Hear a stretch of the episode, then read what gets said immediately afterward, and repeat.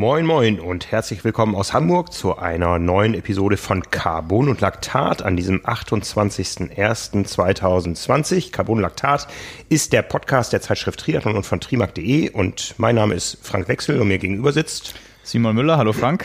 Hallo Simon. Simon, eine historische Ausgabe heute. Ich weiß gar nicht, die 59. Episode, glaube ich, von Carbon und Laktat. Ja. Aber es wird die Episode sein, mit, auf, mit der wir auf diesem Channel äh, Triathlon Talk den millionsten Hörer erreichen werden. Ja, die Millionenfolge. Die Millionenfolge. Einer von euch da draußen ist unser millionster Hörer. Ich weiß nicht, wie viele verschiedene Menschen wir erreicht haben bisher, aber unsere Episoden sind dann eine Million Mal abgehört worden. Wir stehen bei 990.600 irgendwie Größenordnung, war es zumindest heute Morgen. Also die Million ist dann wahrscheinlich am Mittwoch fällig. Ja. Ja. Das ist eine schöne Nachricht. Das ist eine schöne Nachricht. Da freuen wir uns auch sehr. Ähm, ja, wer hätte das gedacht? Ja, wir haben ja letzte Woche auch schon so ein bisschen über Zahlen geredet, aber das ist irgendwie schon eine große große Nummer. Also wenn man sich so eine Million mal vorstellt und auch wenn das jetzt äh, natürlich aufgeteilt ist in knapp über 100 Folgen, glaube ich, jetzt 102. oder so haben wir heute. Ähm, ja, müsste ich, müsste ich aufmachen. Ich glaube, wir sind schon ein bisschen drüber. Ich habe ja noch den Talk mit Björn Giesmann gemacht. Am Stimmt. Ende der also, letzten Woche, der ja total abgegangen ist, auch so von den äh, Resonanzen und, und ähm, äh, jetzt muss ich mal gerade rechnen hier, minus die Excel-Tabelle da oben sind drei Zeilen. Äh, dann sind wir jetzt bei 103. Ja, 103. Ja, aber trotzdem, ich meine. Ähm, 104, 103 haben wir. ja, 100, die 104. Ja. Ja. Ähm, ja, wenn man sich halt vorstellt, dass es auch, wenn wahrscheinlich häufig die gleichen Hörer dabei sind, was uns natürlich umso mehr freut, wenn sie für über 100 äh, Episoden teilweise vielleicht sogar dabei sind. Mhm. Ähm, wenn man sich vorstellt, dass es immer ein Mensch dahinter ist, der sich das angehört hat, was wir hier jetzt äh, in mehr als einem Jahr irgendwie oder in, ja deutlich mehr, jetzt mittlerweile schon anderthalb Jahren irgendwie gemacht haben, dann äh, ja, ist das schon eine ordentliche Zahl. Also das muss man erstmal so ein bisschen begreifen. Ja, also freut uns sehr. Wie gesagt, letzte Woche Talk in unserem dritten Format neben Triathlon Talk und Carbon Lactat ähm, bei Power and Pace, Björn Giesmann. Da ging es sehr viel um das Thema ich sage jetzt nicht wieder nüchtern Training, äh, sondern äh, Kohlenhydrat-reduziertes Training und vor allen Dingen um das Thema Laufökonomie. Äh, war hochspannend, hat für viel Reaktionen gesorgt und ja, für alle, die ein bisschen tiefer in die Trainingspraxis einsteigen wollen. Die meisten von euch haben es wahrscheinlich gehört, weil die Zugriffszahlen ähnlich sind wie bei unseren anderen Formaten. Äh, ja, kann ich das nur noch mal empfehlen. Ja, äh, wir erreichen viele Menschen und viele Menschen ähm, erreichen uns. erreichen uns.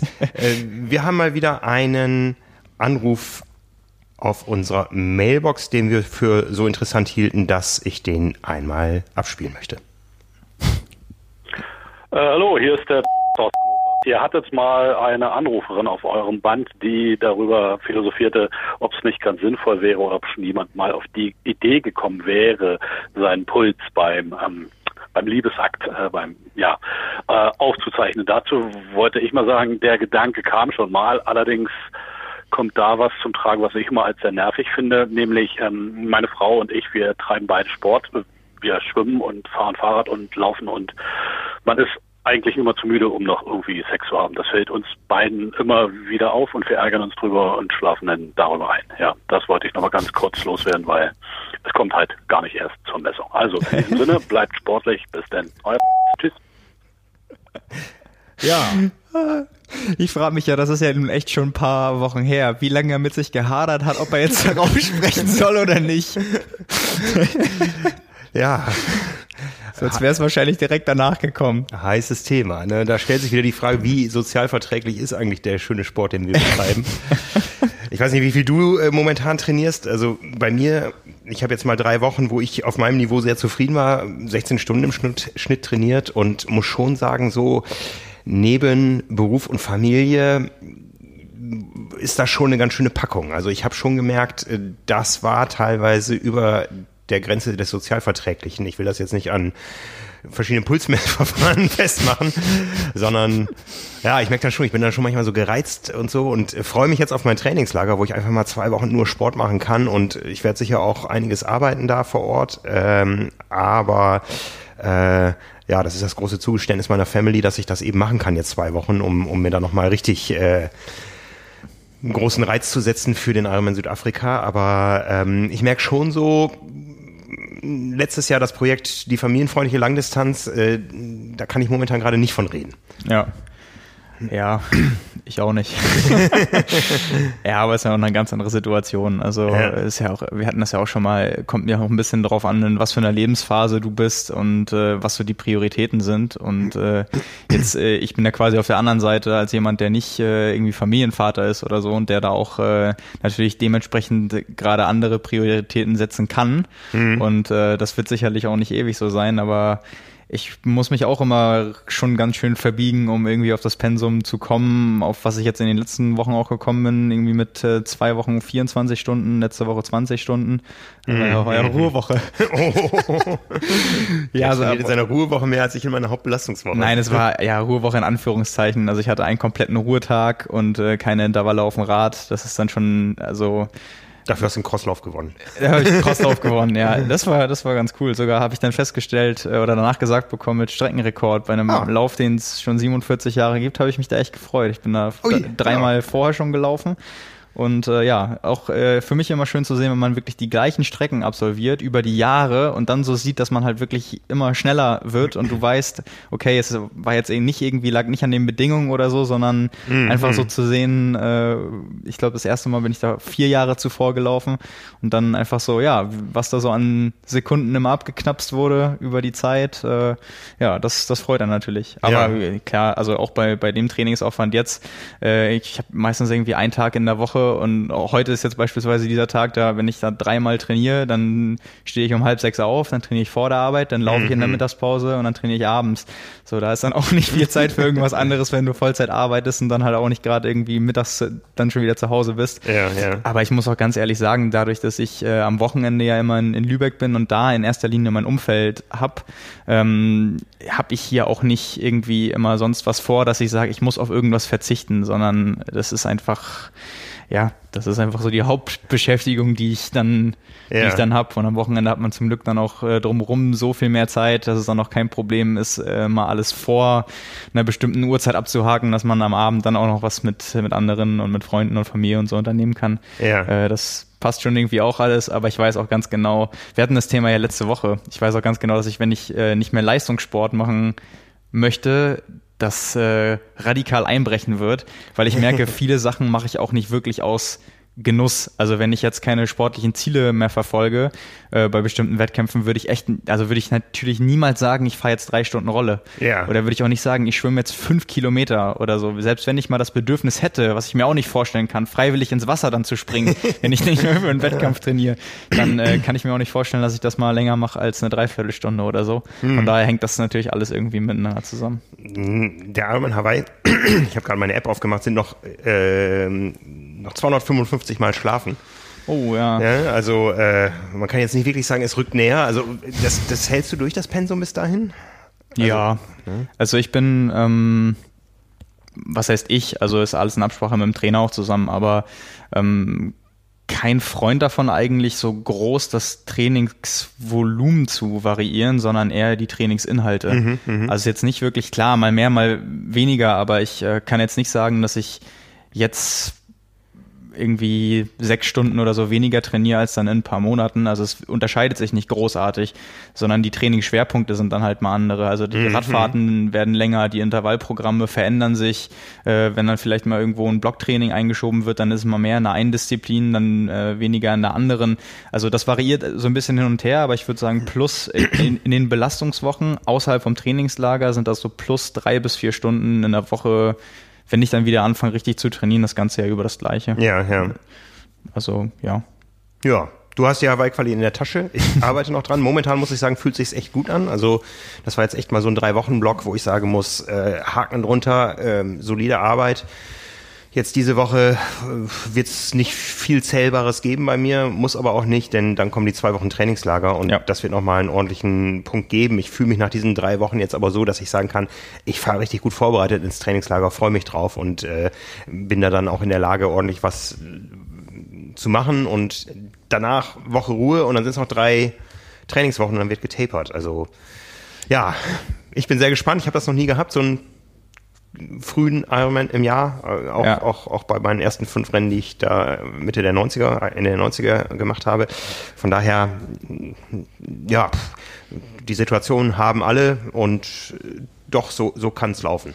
Ich weiß noch, dass wir hier auch im Podcast mal drüber gesprochen haben, dass du die langen Radeinheiten und auch langen Koppeleinheiten irgendwie zum Großteil Indoor hast auf dich zukommen sehen. Jetzt habe ich gesehen, du fährst über drei Stunden irgendwie bei einem Grad draußen. Ja. Ist, hast du schon zu viel jetzt oder? Nee, ja, also in der Woche, du, du kennst es, ja. wenn du zu normalen Arbeitszeiten im Büro bist, du gehst im Dunkeln hin, du kommst im Dunkeln raus. Ja, ja. da ist nichts mit draußen. Ja, und ich ja. äh, habe es ja ganz gut gelernt, in Indoor Rad zu fahren, aber ich habe am Samstag habe ich nochmal eine Zwei-Stunden-Einheit, weil es draußen wirklich eklig nass war, ja. äh, Indoor gefahren. Länger braucht das bei mir Indoor auch nicht werden. Mhm.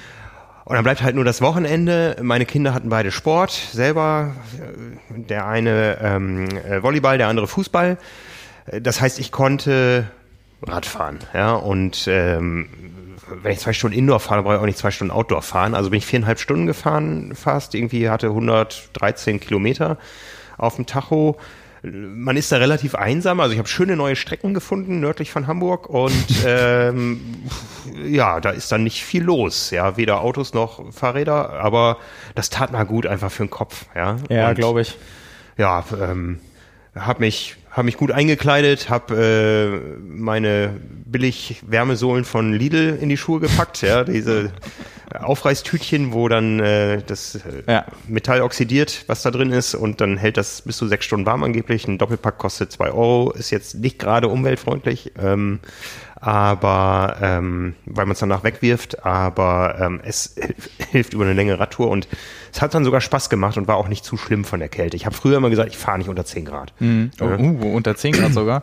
Ja, ich habe das äh, in den letzten beiden Jahren mal mit dem Mountainbike häufiger gemacht. Äh, in, bin am Kanal lang gefahren und das teilweise auch dann, als es geschneit hat. Ja, irgendwie habe ich da auch nicht die Motivation zu. Also dafür mhm. ist jetzt irgendwie, die Rolle steht da und äh, das Rad bleibt da auch immer stehen und es ist mittlerweile kann man sich so schön, ich muss, früher hab, hätte ich jetzt wahrscheinlich ablenken gesagt, aber man muss sich gar nicht ablenken, wenn man da irgendwie sich zu beschäftigen weiß in Form von, also wenn es dann halt ein Film ist oder ein Hörbuch oder ein Podcast ja, ja, oder sonst mhm. irgendwie, dann bin ich auch mittlerweile so, dass äh, die langen Sachen mir auch gar nichts mehr ausmachen, weil wenn man es dann mit der Intensität nicht übertreibt ähm, und auch nicht übertreiben muss vom Trainingsplan, dann ist es auch gar nicht mehr so ätzend. Ja. Also tatsächlich, wenn man die lockeren Sachen, äh, teilweise freue ich mich da sogar drauf, weil ich weiß, das ist die Zeit, in der ich mir mal alles anhören und anschauen kann, was ich mir schon irgendwie so in meine später ansehen oder anhören Listen reingepackt habe. Ja, ja. ja. Äh, auch so halt, weil viele Sachen dann auch mal eine Stunde oder anderthalb dauern und da weiß ich, okay, jetzt ja. manchmal freue ich mich da echt drauf, dass ich sage, jetzt habe ich die anderthalb Stunden mal, dass ich mir das anhören kann. Ja. Und äh, von daher, wenn man das irgendwie schafft, sich sowas zurechtzulegen, kann das halt auch so ein Training-Hack sein. Ja, ich habe das ja vor, vor ein paar Tagen eingeführt, dass ich immer, wenn ich irgendwas höre oder sehe, das mhm. bei Strava in die Beschreibung reinschreibe, welchen Podcast ich gehört habe, welche, welches Video ich gesehen habe. Am, am Wochenende saß mal mein Kleiner bei mir, da haben wir zusammen die Minions geguckt. Ne? Ja. Also da vergeht die Zeit dann auch irgendwie. Ja, ne? genau. ne? Bei mir ist eher das Problem so, ähm, momentan steht mein Zeitfahrrad auf der Rolle, so nach zwei Stunden reicht das dann aber auch in, in der Position da irgendwie. Ja, ne? absolut. Ne? Und ähm, ja, vielleicht muss ich es mir doch mal irgendwo ans Fenster stellen, dass man mal einen anderen Ausblick hat als nur den Monitor. Ja, aber es geht vorwärts. Ne? Ähm, draußen hat man doch ein bisschen mehr Ablenkung. Ja, was, was mir aufgefallen war, ähm, es stehen da im Norden von Hamburg ein paar ähm, Traktoranhänger die groß plakatiert sind mit äh, Wir sind kein Futter. Und dann sind da Schäfchen und Kälbchen und so abgebildet und der große böse Wolf. Ne? Mhm. Ne? Ähm, und habe ich mir gedacht, den Wolf gibt's doch gar nicht hier. Und gestern kam die Pressemitteilung vom Senat. In Hamburg wurde zum dritten Mal seit 2013 ein Wolf gesichtet. Uh. Ja, jetzt ist die Bevölkerung natürlich in Panik. Ja. ne? Also, ah. ähm, da gibt es dann einen Wolf-Experten, der bestätigt das auch, der guckt sich die Videoaufnahmen an, die irgendwo gemacht wurden und sagt, ja, das war ein Wolf, aber man ist sich sicher, das ist ein durchziehender Wolf. Selbst junge Wölfe machen 70 Kilometer am Tag. Ähm, wir haben kein Wolfsrudel jetzt hier oder so. Und ich weiß auch nicht, ob mich das vom Outdoor-Training abhalten würde. Es ist ja irgendwie, glaube ich, noch nicht viel passiert zwischen Wolf und Mensch. Ja, ich, ich glaube tatsächlich, man kann sagen, es ist noch nie was passiert. Ja, es sind immer Tiere, die gerissen werden. Ähm, man hat so ein bisschen Angst davor, glaube ich, dass die, die Wölfe sich immer mehr an den Menschen gewöhnen, indem sie näher ranrutschen und irgendwann dann keinen Unterschied mehr machen zwischen Schulkind und Schäfchen. Aber. Ja, es ist schon sehr, sehr weit hergeholt. Ja. Also so die, die wütenden Bauern, sage ich jetzt mal, teilweise, das kann man ja alles nachvollziehen, wobei man auch da sagen muss, äh, also ich will jetzt nicht zu weit in die Materie einsteigen, aber ich weiß nicht, seit wann es das gibt, da kriegst du ja ab einer gewissen Anzahl das vom Staat finanziert, dass du dich mit Zäunen vor Wölfen schützen kannst. Also das mhm. heißt, du musst es nicht mal zahlen. Das ist nicht mal ein Argument zu sagen, ich habe das Geld nicht, weil der Staat zahlt das für dich. Und einige machen das dann nicht aus Faulheit, aber beschweren sich dann, wenn der Herde was passiert wo man dann sagen kann, okay, es ist berechtigt, dass man sich ärgert, aber der Staat sagt schon, okay, es ist, wir geben dir das Geld, bau es.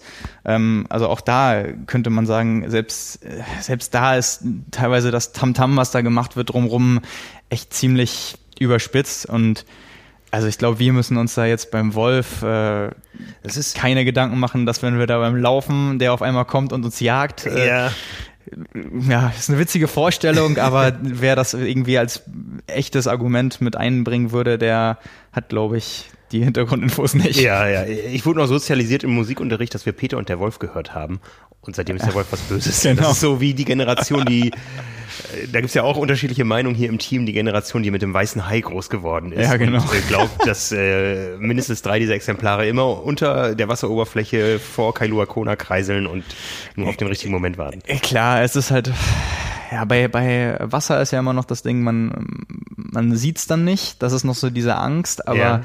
Natürlich, ob es berechtigt ist oder nicht, ist jetzt beim Wolf das Gleiche. Das ist ja einfach so, das ist ja nun mal auch das Thema Angst. Das ist das, was man sich ausmalt. Und auch wenn dann jemand sagt irgendwie, oh, das war ja noch nie so. Äh, allein dieser, diese Vorstellung, irgendwann, man könnte selbst der Erste sein und so. Klar, es ist jetzt nicht, äh, es ist nachvollziehbar. Jeder kann irgendwo dann die Sorge verstehen. Der eine beim, was weiß ich, Wolf, wenn er da wirklich Angst vor hat, der andere bei Hain. Viele haben auch Angst vor Spinnen. Äh, aber ja, ja, keine Ahnung, jedem, jedem das seine. Aber ich äh, hoffe, dass es sich nicht nochmal so extrem wandelt in der Tierwelt und äh, in der Beziehung zwischen Mensch und Tier, dass wir echt irgendwann sagen müssen, alle, alle die in Hamburg äh, laufen gehen am Wasser abends, wenn es dunkel wird, müssen jetzt eine Waffe mitnehmen, weil der Wolf kommt ja. und ja. ja. Also ich glaube, momentan halten sich Wolfphobie und Wolfhysterie ein bisschen die Waage und vielleicht auch ganz gut so. Ja.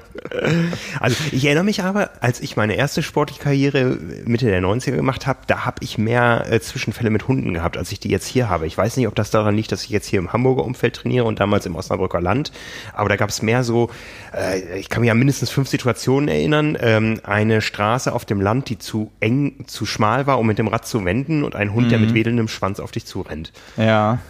Ja, gut, ich glaube, äh, das Thema Hunde, ähm, das kann bestimmt oder können viele, die jetzt auch zuhören, nachvollziehen. Ja. Also ich würde sagen, bestimmt 75 Prozent der Zuhörer, das wird man jetzt nicht rausfinden können, aber könnte ich mir so vorstellen, jeder dritte von vier Triathleten könnte schon mal sagen, dass er in irgendeiner Art und Weise einen Vorfall mit einem Hund gehabt hat. Mhm. Also nicht einen schlimmen Angriff oder so, aber ich wurde auch teilweise schon mal, ich wurde noch nie gebissen, aber angesprungen und gekratzt und so, dass man es auch gemerkt hat und äh, bin auch schon auf Forteventura bei der langen Route, die farblich ausgeschildert sind, bei der 21 Kilometer Route wurde ich auch schon von drei Hunden vom Hof äh, gejagt, dass ich, da weiß ich heute noch, äh, bin ich weggesprintet bei meinem langen Lauf und habe am Ende geguckt auf meiner Garmin Höchstgeschwindigkeit 31,4 km/h. Weiß ich heute noch. Ich bin, ich bin um mein Leben gerannt. Ja, also ja. weil die wirklich dann kläffend hinter mir her, so drei und die waren, die waren, es waren echt kleine Hunde. Aber ich hatte dann wirklich Angst. Die kamen dann da runtergelaufen, da sind ja diese Mini-Hügel und äh, auf mich zugeschossen. Ich war der Einzige, der da laufen war und äh, habe ich richtig, richtig Panik bekommen. Ja. Also, also gebissen wurde ich bisher nur von einem Esel äh, und ich äh, konnte nicht weglaufen, weil ich das noch nicht konnte. Ich auf, war auf dem oh, Arm nein. meines Vaters im Tierpark und äh, auf einmal schnappte so ein Esel nach mir. Ähm, ich weiß, dass ich ganz lange so eine so eine ähm, äh, Biss, kleine Bissstelle so an der Hüfte hatte. Ähm, und angegriffen beim Sport wurde ich von einem Schwan. Ein Schwan oder eine Gans? Oh, hast du hast es provoziert? Äh, nein, das war ein Laufwettkampf, der führte an einem See lang. Oh nein. Ne? Und da war irgendwie äh, ein, ein Federtier, was äh, Nachwuchs hatte und irgendwie äh, überfordert war von dieser ja Masse Mensch, die da ankam und dann, ich weiß nur noch, dass ich gelaufen bin und hinter mir so gefühlt so zehn Zentimeter neben dem Ohr so ein, ein, ein, ein fauchenden, einen fauchenden Schnabel hatte. Der hat so Ne? Also der, der wollte mich erschrecken oder äh, verschrecken. Ver, verschrecken, das ist ihm auch gelungen. Ich weiß nicht, wie der Lauf ausgegangen ist, aber der bist dann weggelaufen, ne? Ich bin dann weg. ja. Ne?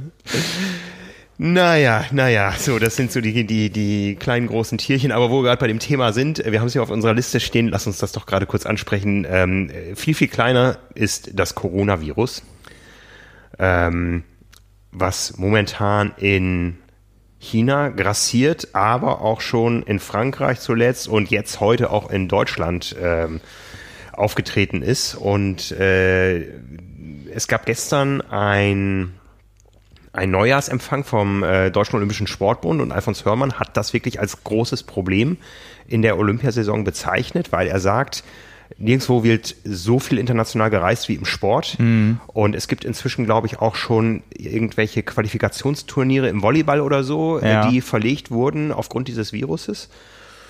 Und jetzt die Frage, wie, wie entwickelt sich das weiter? Ähm, ich habe eben nur so aus dem Augenwinkel gesehen, dass Hongkong inzwischen einen Großteil des Reiseverkehrs zu China eingestellt hat.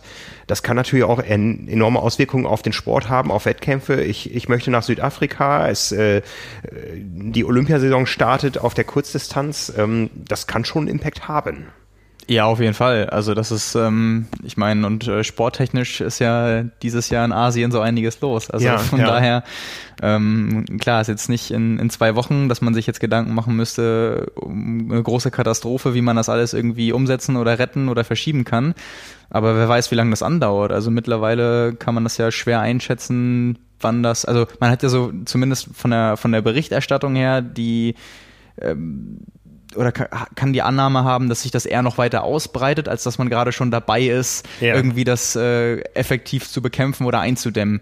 Und dann ist natürlich immer hinten raus zeitlich gesehen die Frage, wie lange dauert das überhaupt, bis man das in den Griff bekommen hat und bis mhm. man äh, ja da sicher wieder zu allen zusagen kann, zu reisen, alle Orte zu besuchen und wie du schon sagst, also es hat halt durchaus auch wenn es nur äh, irgendwie bei einem Flugverkehr das Umsteigen an einem Flughafen ist, ähm, dann hat das ja schon Auswirkungen auf, täglich auf mehrere tausend Menschen. Ja. Und ähm, ja, du, du sagst das schon, also jeder, der über internationale Flughäfen schon mal geflogen ist, äh, kann bestimmt auch mal äh, oder sich daran erinnern, dass da eine Sportmannschaft Teamsport, äh, Teamsportler irgendwie unterwegs waren. Ich hatte das jetzt auch als, ich glaube, auf dem Weg nach Hawaii, irgendwie vier Nachwuchsnationalmannschaften ähm, von irgendwelchen Nationen, also wirklich international gesehen, die auch auf dem Weg äh, irgendwo hin waren. Also rund um oder das ganze Jahr ist ja so viel Betrieb und das geht ja von bis, also Junioren-Nationalmannschaften bis die Sportler, die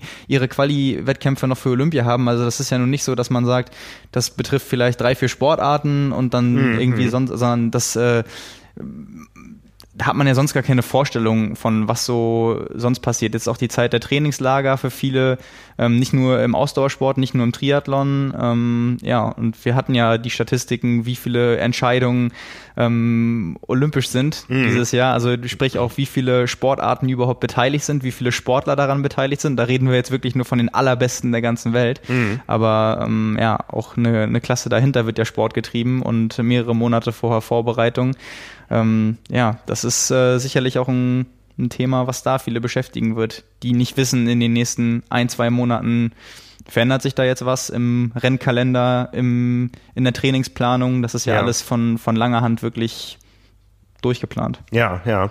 Also ich erinnere mich an die Olympischen Spiele in Rio, als es groß um das äh, Zika-Virus ging im Vorfeld, mhm. was am Ende überhaupt kein Problem war, wo der Medienhype, der darum gemacht wurde, vielleicht ein bisschen zu groß war es gab einfach keine Mücken, die das äh, Virus übertragen haben äh, zur Zeit der Olympischen Spiele in Rio. Also ich habe keine gesehen. Ja. Mhm. Das war so ein bisschen, äh, was jetzt, was für London die Prognose des Verkehrsinfarkts war, war das Zika-Virus in Rio und die Wasserverschmutzung und das ist jetzt die Hitze in Tokio.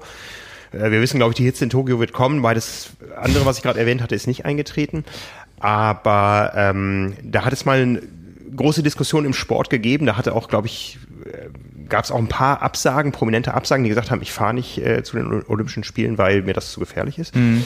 Ähm, ich erinnere mich selber an, äh, dass ähm, die äh, SARS, äh, weiß nicht, ob es eine Pandemie oder Epidemie war, äh, 2003, da war ich nämlich noch Fotograf oder war gerade Fotograf für den Internationalen Triathlonverband, für die ITU. Und äh, da weiß ich noch, dass wir mal irgendwo mit ganz vielen Triathleten gelandet sind in Japan und dann quasi vom Bus aus äh, vom Flugzeug aus direkt in einen Bus gesetzt wurden und in eine Halle gefahren wurden, wo ganz viele Ärzte auf uns warteten und uns alle untersucht haben und dann Krass. quasi alle freigegeben haben. Das war ein ähnliches Virus, auch irgendwie äh, verwandt mit dem, mit dem Coronavirus, über das wir aktuell reden. Und ähm, da gab es auch, und das ist momentan, ich weiß nicht, ob schon äh, etabliert oder ob das etabliert werden soll, da gab es auch an ganz vielen Flughafen äh, Wärmebildkameras, die ähm, ähm, fiebernde Menschen sofort ja. er erkennen können. Ja? ja. Und äh, einfach um da, da frühzeitig zumindest mal nachgucken zu können. Also das, und es waren ganz viele Triathleten mit Mundschutz unterwegs damals. Mhm. Ne? Also da, da erinnere ich mich dran, noch dran, da hat es ähm, Implikationen so auf den Sport gehabt, aber eben nicht durchgreifend, da wurde nichts abgesagt oder so. Ja. Ja, warten wir mal ab, was für Ausmaße das noch annimmt jetzt. Ähm, wollen, wir, wollen wir nicht hoffen, dass das ist äh, also sowohl in der gesamten Bevölkerung, äh, das ist erstmal viel, viel wichtiger als der Sport, aber ist natürlich äh, wünschenswert für, für beide Kategorien, dass sich das jetzt nicht noch äh, irgendwie extrem weiter ausweitet. Ja. Aber ja, mal abwarten. Ja, aber reden wir über den Sport, der stattfindet und stattgefunden hat. Und da sind wir da, wo ich demnächst bin. In Südafrika gab es nämlich schon den Ironman 73 am Wochenende mit deutscher Beteiligung, aber keinem deutschen Sieg. Ja, genau. Also erstes großes Rennen der Saison, sowohl was äh, Langdistanz, beziehungsweise wenn wir dann von Mittel- und Langdistanz als Langdistanz sprechen, als auch äh, für die Kurzdistanzler, insofern, dass es noch kein Weltcup oder kein ITU-Rennen vorher gab. Also war quasi jetzt wirklich der Auftakt. Ähm, ja, und es gab einen, einen Heimsieg dieses Jahr von Matt Troutman, letztes Jahr von Bradley Weiss, der ist dieses Jahr Zweiter geworden. Hm. Du hast gerade schon angesprochen, äh, Michael Rehlert ähm, auf Platz 6 als letztendlich doch ähm, einziger deutscher Starter, Johannes Moldan, äh, krankheitsbedingt abgesagt. Und Roman Deisenhofer stand noch auf der Startliste, der war aber die Zeit über noch in Lanzarote oder auf Lanzarote im Trainingslager. Also wir reden jetzt über die Profis, es waren Age-Grupper auch da? Genau, Age-Grupper waren auch da. Ähm, ja, zum Profirennen, äh, ersten beiden schon angesprochen, es war sogar ein komplett äh, südafrikanisches Podium. Äh, Henry Schumann äh, ist Dritter geworden, der mhm. Bronzegewinner von den Olympischen Spielen in Rio vor mhm. vier Jahren. Äh, erstes 73-Rennen gemacht mhm. und wahrscheinlich auch so ein bisschen damit geliebäugelt, dass er dem einen oder anderen Kurzdistanzkollegen folgen kann, der schon äh, für die 73-WM qualifiziert ist und sich dann noch so ein Highlight äh, nach Tokio vornehmen kann. Daraus ist nichts geworden. Er hat dann Platz drei keinen Slot bekommen. Mhm. Ähm, ja, aber vom, vom Rennen an sich war es dann erwartungsgemäß. Also Henry Schumann ist als äh, Erster und auch allein aus dem Wasser gekommen und äh, hat dann am Ende hinten raus so ein bisschen beim Radfahren dafür bezahlt, dass er, es war wohl sehr windig ähm, und eine harte sehr, Strecke. Sehr kalt. Äh, beim, beim Schwimmen war die Wassertemperatur 14 Grad, wie ich gehört habe. Ja. Genau, und ähm, ja, dann hat sie ihm am Ende so auf, der, auf dem letzten Drittel der Radstrecke den Stecker gezogen, dass er dann vorher auch allein gefahren ist und den Vorsprung dann um die, um die drei Minuten teilweise sogar gehalten hat. Ähm, das äh, ja, war dann, da wurde eingeholt, dann sind sie, glaube ich, zu fünft in die äh, zweite Wechselzone und dann war es letztendlich eine Laufentscheidung. Ja, die hat mit Troutman dann gewonnen. Und ähm, ja, mal sehen, ob äh, Henry Schumann da noch einer ist, der zukünftig vielleicht jetzt Blut geleckt hat und das besser machen will oder er abgeschreckt ist. Mhm. Ich glaube eher, ähm, dass äh, zumindest für dieses Jahr er das nicht nochmal versuchen wird. Ich glaube, es hat einfach gepasst, weil er sich äh, einfach in seiner Heimat jetzt schon vorbereitet hat auf die Saison und das Rennen vor der Tür stand und es sich einfach angeboten hat, ohne eine große Reise zu machen, die Distanz mal auszuprobieren. Jetzt äh, zu einem Jahreszeitpunkt, wo man noch nicht groß spezifisch irgendwie äh, sich vorbereiten muss, wo nächste Woche nicht das nächste oder erste WTS-Rennen mhm. äh, dann vor der Tür steht. Äh, ich glaube nicht, dass er da jetzt so hinterher ist, das nochmal zu probieren, um sich unbedingt zu qualifizieren. Und ähm, ja, ich, ich hatte das ja auch nochmal nach Bahrain äh, zu äh, als wir über Kaspar Stornes geredet haben, der sich ja auch unbedingt qualifizieren wollte dort, es nicht geschafft hat als Drittplatzierter, ähm, wo ich dann hier noch gesagt habe, äh, mal gucken, ob er das dann nach ähm, Tokio macht, wo mir dann aufgefallen ist, da ist der Qualifikationszeitraum schon vorbei. Sprich, auch alle Kurzdistanzler, die sich jetzt noch für die 73 WM äh, Ende November in Neuseeland qualifizieren wollen, äh, müssten das vor Tokio noch machen. Und jeder, der ernsthafte Ambitionen auf eine Top-Platzierung bei den Olympischen Spielen hat, wird jetzt nach Ja, eigentlich jetzt schon nicht mehr. Also äh, vielleicht wird da noch, äh, werden da noch ein, zwei dabei sein, die das im Februar machen, aber sogar im März, da läuft dann äh, die, die WTS äh, wieder und da schaut man dann, dass man da gegen die direkte Konkurrenz wahrscheinlich nochmal Rennpraxis mitnimmt und Sachen ausprobiert, als dass man sich dann einen Kopf über eine Distanz macht, äh, ja, die eigentlich gar keine Rolle spielt. Also mhm. das war wahrscheinlich jetzt so mal ein Versuch und dabei wird's bleiben. Ähm, ja, auf Platz 4 äh, Bad Arnutz, Platz 5 Kyle Buckingham und Platz 6 dann Michael Rehlert. Ähm, der also keine schlechten Leute vor ihm, nee, aber genau. Meine, er war zweimal Weltmeister auf der Distanz und jetzt wieder beim Quali-Rennen Sechster. Ähm, da hat er sich vielleicht mehr vorgestellt, oder? Ja, er war, er war gar nicht so unzufrieden mit dem Rennverlauf, weil er halt auch bis zur zweiten Wechselzone in der Spitzengruppe mit dabei war. Es war dann halt eine Laufentscheidung und er war von der Gruppe, die dann zusammen auf die Laufstrecke gegangen ist, quasi der langsamste von den fünf und wurde dann von Bart Arnutz noch überholt, der ja traditionell ein starker Läufer ist, Hawaii Zweiter von 2018, ähm, der dann noch von hinten ran gelaufen ist. Ähm, aber er hat, also Michael Rehlert hat im Vorfeld auch schon gesagt, äh, dass es wahrscheinlich am ehesten im Laufen auch noch äh, was zu tun gibt, um da ganz auf dem obersten Niveau konkurrenzfähig zu sein. So war es ja letztendlich auch. Also er ist dann 1,24,04 für einen Halbmarathon gelaufen. Das muss man ein bisschen relativieren, weil die Laufzeiten insgesamt ziemlich, äh, ja, was heißt ziemlich langsam, aber im Verhältnis, wenn du auch die Leute nimmst, die da mitgelaufen sind. Also ein Henry Schumann, auch wenn er am Ende dann ein bisschen bezahlen musste, kann natürlich deutlich schneller laufen als eine 1,19 hoch oder auch ein Bart Arnutz, der die zweitschnellste Laufzeit des Tages hatte, aber mit einer 1,17,58, der ist ja auch schon in Nizza, erinnere ich mich beispielsweise, ist er glaube ich 1,10 niedrig oder 1,9 hoch gelaufen. Also das muss man ja schon immer so ein bisschen ins Verhältnis setzen. Ähm, von daher fehlt da aber trotzdem noch ein ganz schönes Stück, wenn man sagt, irgendwie mittlerweile muss man für eine WM-Quali natürlich auch ein Rennen gewinnen oder vielleicht dann je nach Konstellation Zweiter oder Dritter werden. Und auch da würde jetzt für Michael Rehlert erstmal noch ein Stück fehlen, aber es ist halt auch früh im Jahr und er hat vorher auch gesagt, er will quasi das erstmal als Härtetest machen, gucken, wo er steht. Und ähm, ja, so wie es eigentlich bei ihm immer ist. Im Schwimmen ist er ganz vorn mit dabei, hat auch jetzt die äh, quasi Verfolgergruppe hinter Henry Schumann aus dem Wasser geführt, fährt mit auf dem Rad, ähm, muss dann halt halt nur sehen, dass er da ein paar Minuten noch beim Laufen findet. Mhm. Aber gut, äh, viel Zeit hat er auf jeden Fall auch noch. Ähm, seiner Aussage nach bereitet er sich ähm, planmäßig erstmal für eine relativ frühe Langdistanz vor. Also wer weiß, ob du ihn vielleicht nicht auch in Südafrika siehst und er jetzt da bleibt und in ah, Stellen. Wer weiß, wen ich da alles sehen werde. Ja, genau. ähm, ja, aber er hat ja vorher schon in äh, Stellenbosch trainiert mhm. und äh, ist damit auch verbunden. Bleibt jetzt, glaube ich, auch noch ein wenig da und trainiert und ja, wer weiß, ob er so lange da bleibt, dass es noch äh, dann für die Langdistanz reicht, um die mitzunehmen. Ja, ich meine, wir Schauen haben schon, schon drüber gesprochen. Es ist ein attraktives Rennen, es ist eine kontinentale Meisterschaft, es ist in der gleichen Zeitzone, ähm, man kann es mit einem Trainingsaufenthalt verbinden und es ist vor allen Dingen ein früher Versuch, Hawaii klar zu machen. Genau. Äh, sowohl im Age-Group-Bereich als auch im, im, im äh, Profibereich. Ich meine, ich habe es ja schon erzählt, ich habe mir das Rennen ausgesucht, weil ich dann vielleicht noch ein zweites Rennen machen kann. Also ich, ja, so werden viele Profis natürlich auch denken. Ja, werde werd auf jeden Fall ein zweites Rennen machen, aber mit welchen Ambitionen, das wird sich dann rauskristallisieren. Ja, also ja. Ähm, ja. Wird, wird, sich dann rausstellen, ob es für dich ein äh, extrem kurzes oder sehr langes Jahr wird. Also. ja, ja ne?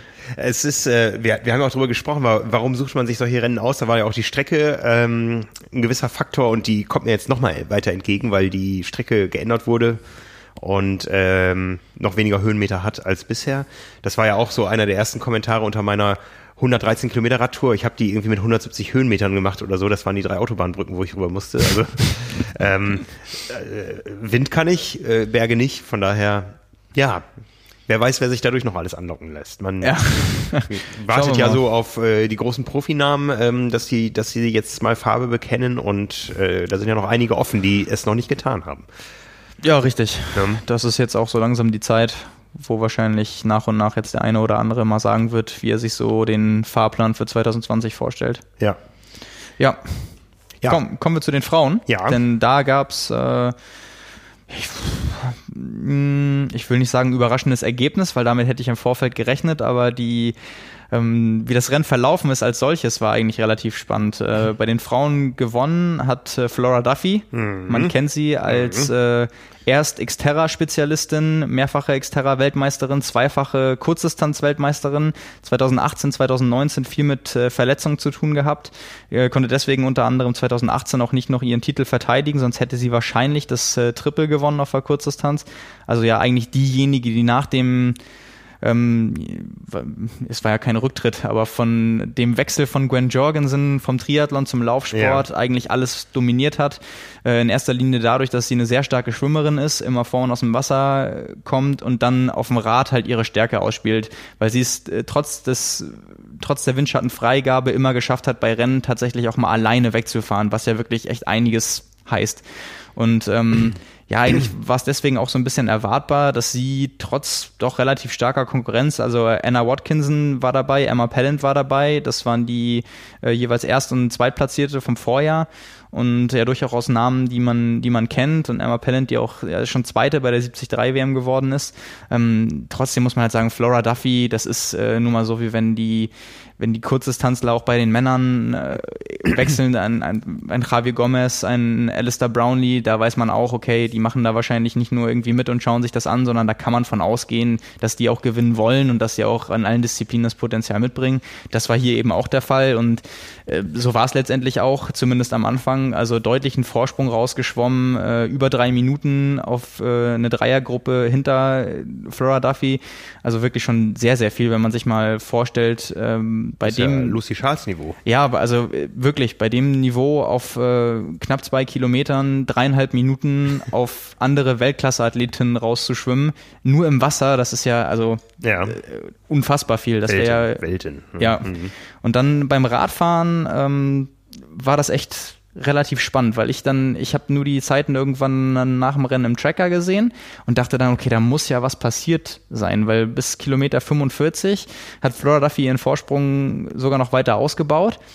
Und dann habe ich nur gesehen, dass sie nicht erste in der zweiten Wechselzone war. Und da hatte sie dann äh, über, also äh, teilweise schon deutlich über vier Minuten Vorsprung und ähm, also bei der Hälfte des Radfahrens und dann dachte ich, okay, wahrscheinlich dann Panne oder so, weil sie im Vorfeld ja auch äh, hat durchklingen lassen, sie will auf jeden Fall einen Slot für die 73 WM, das ist ihr oberstes Ziel. Auch bei mhm. ihr war es ja schon so, dass sie drei Wochen vorher äh, da war und in Stellenbosch trainiert hat und eigentlich dann dann das einfach nur verbunden hat, um es auszuprobieren und äh, alle Rahmenbedingungen gepasst haben. Und dann dachte ich so, oh Backe, ähm, das ist ja ganz schön unerwartet oder dann wusste man halt nicht, was passiert ist, einfach von den bloßen Zahlen, weil Emma Pellant war dann äh, als erste in der zweiten Wechselzone und die ist nun wirklich nicht als Überbikerin bekannt, sondern kommt eher vom Laufen. Und dann, ähm, das habe ich dann gesehen, bevor das Rennen aber zu Ende war, äh, also nach dem Radfahren, aber beim Laufen. Und dann habe ich nur gesehen, okay, Emma Pellant führt, äh, das wird dann wahrscheinlich nicht zu Flora Duffy, dann kriegt sie auch keinen Slot.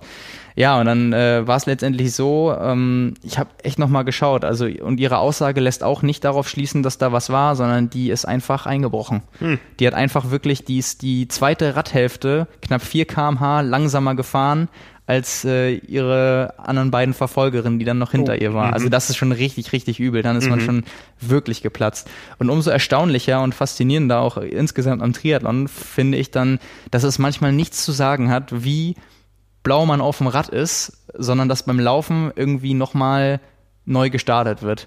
Also klar kann man jetzt sagen, hier energetisch und so, wenn du dich so krass verzockst, dass du auch dann ja. nicht, nicht früh genug reagierst und versuchst, das irgendwie reinzuholen, dass irgendwann nochmal was ankommt und du neu anlaufen kannst, dann ist natürlich verloren. Aber die ist natürlich auch nicht blöd. Die wird wahrscheinlich dann versucht haben, irgendwie noch was zu retten. Aber die hat dann echt nochmal ihre Laufbeine gefunden und ist tatsächlich sieben Minuten schneller gelaufen als Emma Pellant und das hat dann am Ende noch zwei Minuten zum Sieg gereicht. Also äh, eigentlich so, wie man es sich nicht vorgestellt hätte. Man hätte wahrscheinlich eher gedacht, äh, also sie schwimmt weg, sie baut ihren mhm. Vorsprung Vorsprung auf dem Rad aus und dann beim Laufen kann sie das Ding eigentlich verwalten. Und ja, da ist sie wahrscheinlich so ein bisschen doch die Distanz einfach hinten raus zum Verhängnis geworden. Und einfach der Umstand, wenn man dann allein vorn wegfährt und auch keine Gruppe und nicht mal abwechseln kann und auch schwieriger für den Kopf, weil wie gesagt, mhm. es war sehr windig dort ähm, hat sie dann viele Körner offensichtlich liegen lassen. Ja. Und dann aber mit einer 1,20,37, äh, also wir haben eben zum Beispiel über die Laufzeit von Michael Rielat gesprochen, die war bei 1,24,04, hm. also dreieinhalb Minuten da mal zwischen, die ist wirklich wirklich schnell gerannt ja. und äh, deutlich schneller als alle anderen. Und ja, dann hat es beim 73-Debüt gleich zum Sieg gereicht. Also eine weitere Weltklasse-Athletin von der Kurzdistanz auf die Mitteldistanz. Ähm, ja, und die einfach nur danach happy war, dass sie es doch geschafft hat und jetzt ihren Slot hat. Wo wir echt gespannt sein können, ähm, wenn sie dann nach den Olympischen Spielen da den Fokus drauf richtet und auch hat sie ja auch noch ein paar Monate, um spezifisch zu trainieren. Da glaube ich nämlich geht richtig was. Also da ja. reden wir, glaube ich, wirklich von einer Athletin, die auch Weltmeisterin werden kann. Also ein, ein, ein spannendes Jahr. Ich habe gerade die Vorstellung, die Olympiasiege in Rio gingen in die USA und nach Großbritannien und in Tokio gehen sie nach Norwegen und Bermudas. ja, wäre auf jeden Fall denkbar. Also wir haben ja auch schon über unsere Prognosen geredet. Das war auch bei beiden nicht mein Tipp. Also ich glaube tatsächlich, da gibt's wieder eine US-amerikanische Siegerin. Ja. Ähm, aber wer weiß, es kann so viel ja. passieren. Und äh, das ist ja auch irgendwie das Schöne. Wenn es jetzt so einfach zu sagen wäre, dann müsste man sich nicht oder würde man sich keinen Kopf drüber machen. Äh, so einfach ist es dann am Ende des Tages doch nicht. Aber ja, da können wir, können wir sehr gespannt sein, äh, weil beispielsweise auch ähm, nicht nur bei den Herren jetzt mit Henry Schumann das Beispiel, dass da andere schon sind, die sich qualifiziert haben, mhm. äh, sondern bei den Frauen, Ashley Gentle zum Beispiel, die ja auch noch Ende des Jahres äh, beim 73 in China ihr erstes 73-Rennen gemacht hat, gewonnen hat und auch qualifiziert ist äh, für Taupo. Also auch eine, die, die wirklich dann jede Menge Tempo von der Kurzdistanz mitbringt und auch in allen Disziplinen so ist, dass man sagen kann, die kann da auch um einen Sieg mitmischen. Ähm, und wer weiß, wenn eine Daniela Rief Kona in den Beinen hat und äh, die Kurzdistanzlerin mit der Grundgeschwindigkeit halt nicht mhm. ähm, und die 73 WM nun mal jetzt nach Hawaii ist, dann gibt's da, glaube ich, echt spannende Konstellationen. Also ja. können wir uns drauf freuen. Ja, es gibt immer wieder Überraschungen. Ja. Jetzt, jetzt zum Beispiel die Olympia Zweite und Olympia, also die Olympiasiegerin von London und Olympia Zweite von Rio, äh, Nikola Spirik, die startet auch in die Saison und zwar auch auf einer Mitteldistanz, aber außerhalb von jedem Großveranstalter-Zirkus. Die startet beim Israel-Man. Ist jetzt am Wochenende schon, ne? Jetzt am Wochenende, am, äh, ich glaube so am Freitag. Ja. ja. Ich, ich äh, wer sich wer sich da erinnert, vier Jahre zurück, ähm, Nikolas Spirik hat sich ja auch mit extrem vielen Mitteldistanzen auf die Olympischen Spiele Stimmt. in Rio vorbereitet. Ja, das war ihre Mitteldistanzkarriere quasi. Ne? Genau, ja. und das war ja gigantisch gut. Sie ist ja Zweite geworden. Also wer sich ja. an die an die Bilder erinnert, sie ist ja lang im Zweikampf Seite an Seite mit Gwen Jorgensen Oder gelaufen. Hatte sie mal Mallorca gewonnen, als sie auch Richtig, war. ja, ja und, und mhm. sie hat mhm. auch noch zwei 73 Rennen, also mhm. zwei weitere gemacht oder Mitteldistanzen. Ich glaube, sie hat drei Mitteldistanzen in der Vorbereitung auf die Olympischen Spiele gemacht. Ja. Und das dann auch so begründet, weil ich glaube, ihr Coach zu der Zeit war ja auch Brad Sutton schon, ja. äh, der dann gesagt hat, es ist quasi die Belastung, die sie haben wollen, weil am Ende werden zehn Kilometer gelaufen und äh, das ist quasi ein wirklich ein Bestandteil der Vorbereitung. Es geht jetzt nicht darum, die Distanz zu wechseln oder möglichst viel zu gewinnen, ja. sondern das war tatsächlich dann irgendwie als Training angedacht. Und irgendwie, ja, muss man sagen, der Erfolg gibt dir ja recht. Das waren ja spektakuläre Bilder, ähm, als sich dann Gwen Jorgensen und Nicolas Spirik auch noch unterhalten haben äh, in Rio kurz, äh, weil Gwen Jorgensen Tempo gemacht und Spirik immer nur hinterher und dran geblieben und das, also da, es hat ja funktioniert. Und das ist vielleicht auch so ein Beispiel dafür, dass ähm, jeder irgendwie seinen Weg vielleicht auch finden muss, ja. ähm, um sich da vorzubereiten und wenn es nur für den, für den Kopf ist in dem Fall, dass man sich dann sagen kann, das Thema hatten wir ja auch schon, okay, so und so schnell kann ich einen Halbmarathon laufen und jetzt muss ich auf einmal nur diese zehn laufen mhm. und sich deswegen so ein bisschen auch äh, stark machen kann. Klar, mhm. da gehört auch dann das spezifische Training dazu, keine Frage. Aber das war halt wirklich eine Herangehensweise, die sich natürlich extrem von allen anderen unterschieden hat. Und auch die hat letztendlich zum Erfolg geführt. Also ja. klar, wenn das Ziel jetzt, also war es ja wahrscheinlich dann die Goldmedaille, dann hat sie es nicht geschafft, aber auch, dass man oder dass, äh, dass sie damit ähm, Silber holen würde, hätten wahrscheinlich nicht unbedingt viele mit gerechnet. Nee, nee, konnte man nicht mitrechnen. Wie steht es eigentlich um die Olympia-Ambitionen von äh, Cameron Wolf? Ja, ich glaube, die existieren fast gar nicht mehr weil ähm, hat der so einen auf den Deckel gekriegt, dass er gesagt hat, das mache ich nicht mehr, das tue ich mir nicht nochmal. Nein, an. ganz im Gegenteil, das wäre ja überhaupt nicht sein Stil. nee, ähm, also auf den Deckel bekommen man nicht sportlich, ja? Hat er hat er einfach gesehen, das ist aussichtslos bei seinem Weltcup-Start? Ja, also das hat er schon gesehen, aber das ist ja er ist ja nur wirklich ein Typ, der da mehr Motivation draus zieht als alles andere. Also wenn ja, okay. so ein hm. Charakter wie er sagen würde, ach Mensch, jetzt höre ich ja auf, dann also äh, er ist ja schon so ein jetzt erst recht Typ. Ähm, aber er hatte dann danach auch gesagt, das Ziel ist schon in die Richtung weiterzumachen und dann beim ersten Weltcuprennen zu starten nochmal und dann zu schauen, wohin es führt. Nun ist es aber so, wenn ich mich äh, richtig erinnere, das wäre nämlich Kapstadt gewesen. Und das Rennen wurde abgesagt. Sprich, mhm. der, den Weltcup gibt es gar nicht und irgendwann ist ja auch der Qualifikationszeitraum ja vorbei und startberechtigt wäre man ja sowieso nur, wenn man unter den ersten 140 äh, ist. Und äh, deswegen in der Rangliste, wir hatten das ja glaube ich mal, ist er an Position oder wären sogar da noch, wenn man nur diejenigen nimmt, die jetzt unter den 140 sind, sind da acht Australier äh, an denen er quasi erstmal allen vorbeiziehen würde, weil er mhm. gar keine Punkte im ITU-Ranking hat. Sprich, das wäre rechnerisch eigentlich kaum noch möglich, beziehungsweise ist dann vielleicht auch gar nicht mehr möglich.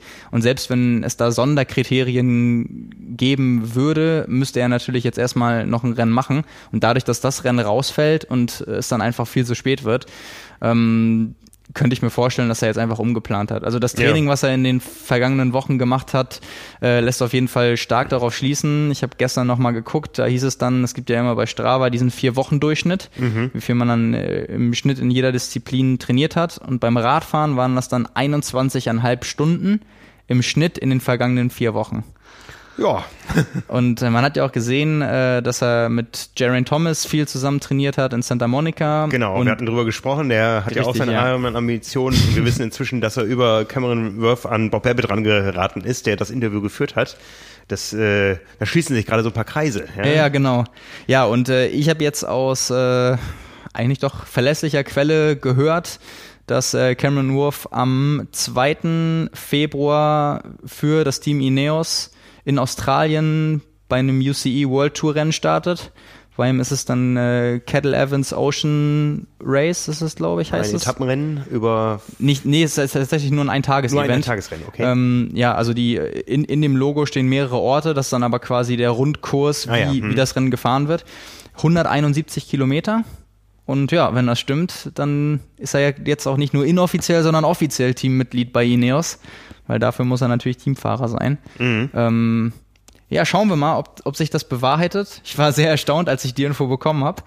Ähm, mal sehen. Also äh, die letzte Aktivität bei Strava von ihm äh, war vorgestern. Kann sein, dass er sich seitdem im Flugzeug befindet. Ah, und ja. jetzt langsam mal wieder dann. Vielleicht, wenn, äh, wenn ihr die Folge draußen hört äh, und ich jetzt nach der Aufnahme nachgeguckt habe, äh, kann ich es entweder schon bestätigen oder widerlegen. Aber ähm, ja, das wäre auf jeden Fall aufregend. Also ja, ganz sicher einer der vielseitigsten Triathleten, die es gibt. Ne? ja, aber ich meine, das äh, ich, es ist schon irgendwo verrückt, ne? Also was wäre bei dir die vierte Sportart neben Schwimmradfahren laufen? Ja gut, du kannst, du, du, du könntest auch als Läufer überleben. Ja, gut, aber ja, weiß ich nicht. Es gibt doch hier sogar, hast du, hast du mal einen Quadrathlon gemacht? Äh, nee, habe ich nicht gemacht. Hast du noch nie gemacht? Nee. Das wäre eigentlich mal, eigentlich mal witzig. Ich habe zwar mal ein Kanadierboot auf der Weser versenkt, ja, indem wir von einem Passagier, Passagierschiff äh, überfahren wurden, so richtig klassisch. Boah. Ja, das war ganz übel, aber es ist zum Glück äh, nur Materialschaden entstanden. Das war im Rahmen eines äh, Feriensportkurses.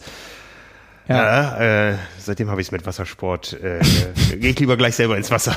Ich würde es ehrlich gesagt als äh, Spaß-Event mal gerne ausprobieren. Ich glaube nicht, dass ich da besonders ja. gut drin wäre, sondern einfach, um es mal gemacht zu haben. Kann man machen. Wir haben ja letztens hier beim, beim Teamfrühstück war es, glaube ich, auch mal gesagt, so einfach mal aus Spaß einen Zehnkampf machen. Hat halt auch was. Wäre also, lustig für alle anderen. Ja, vor, vor allem bei Stabhochsprung. Aber ja, ja.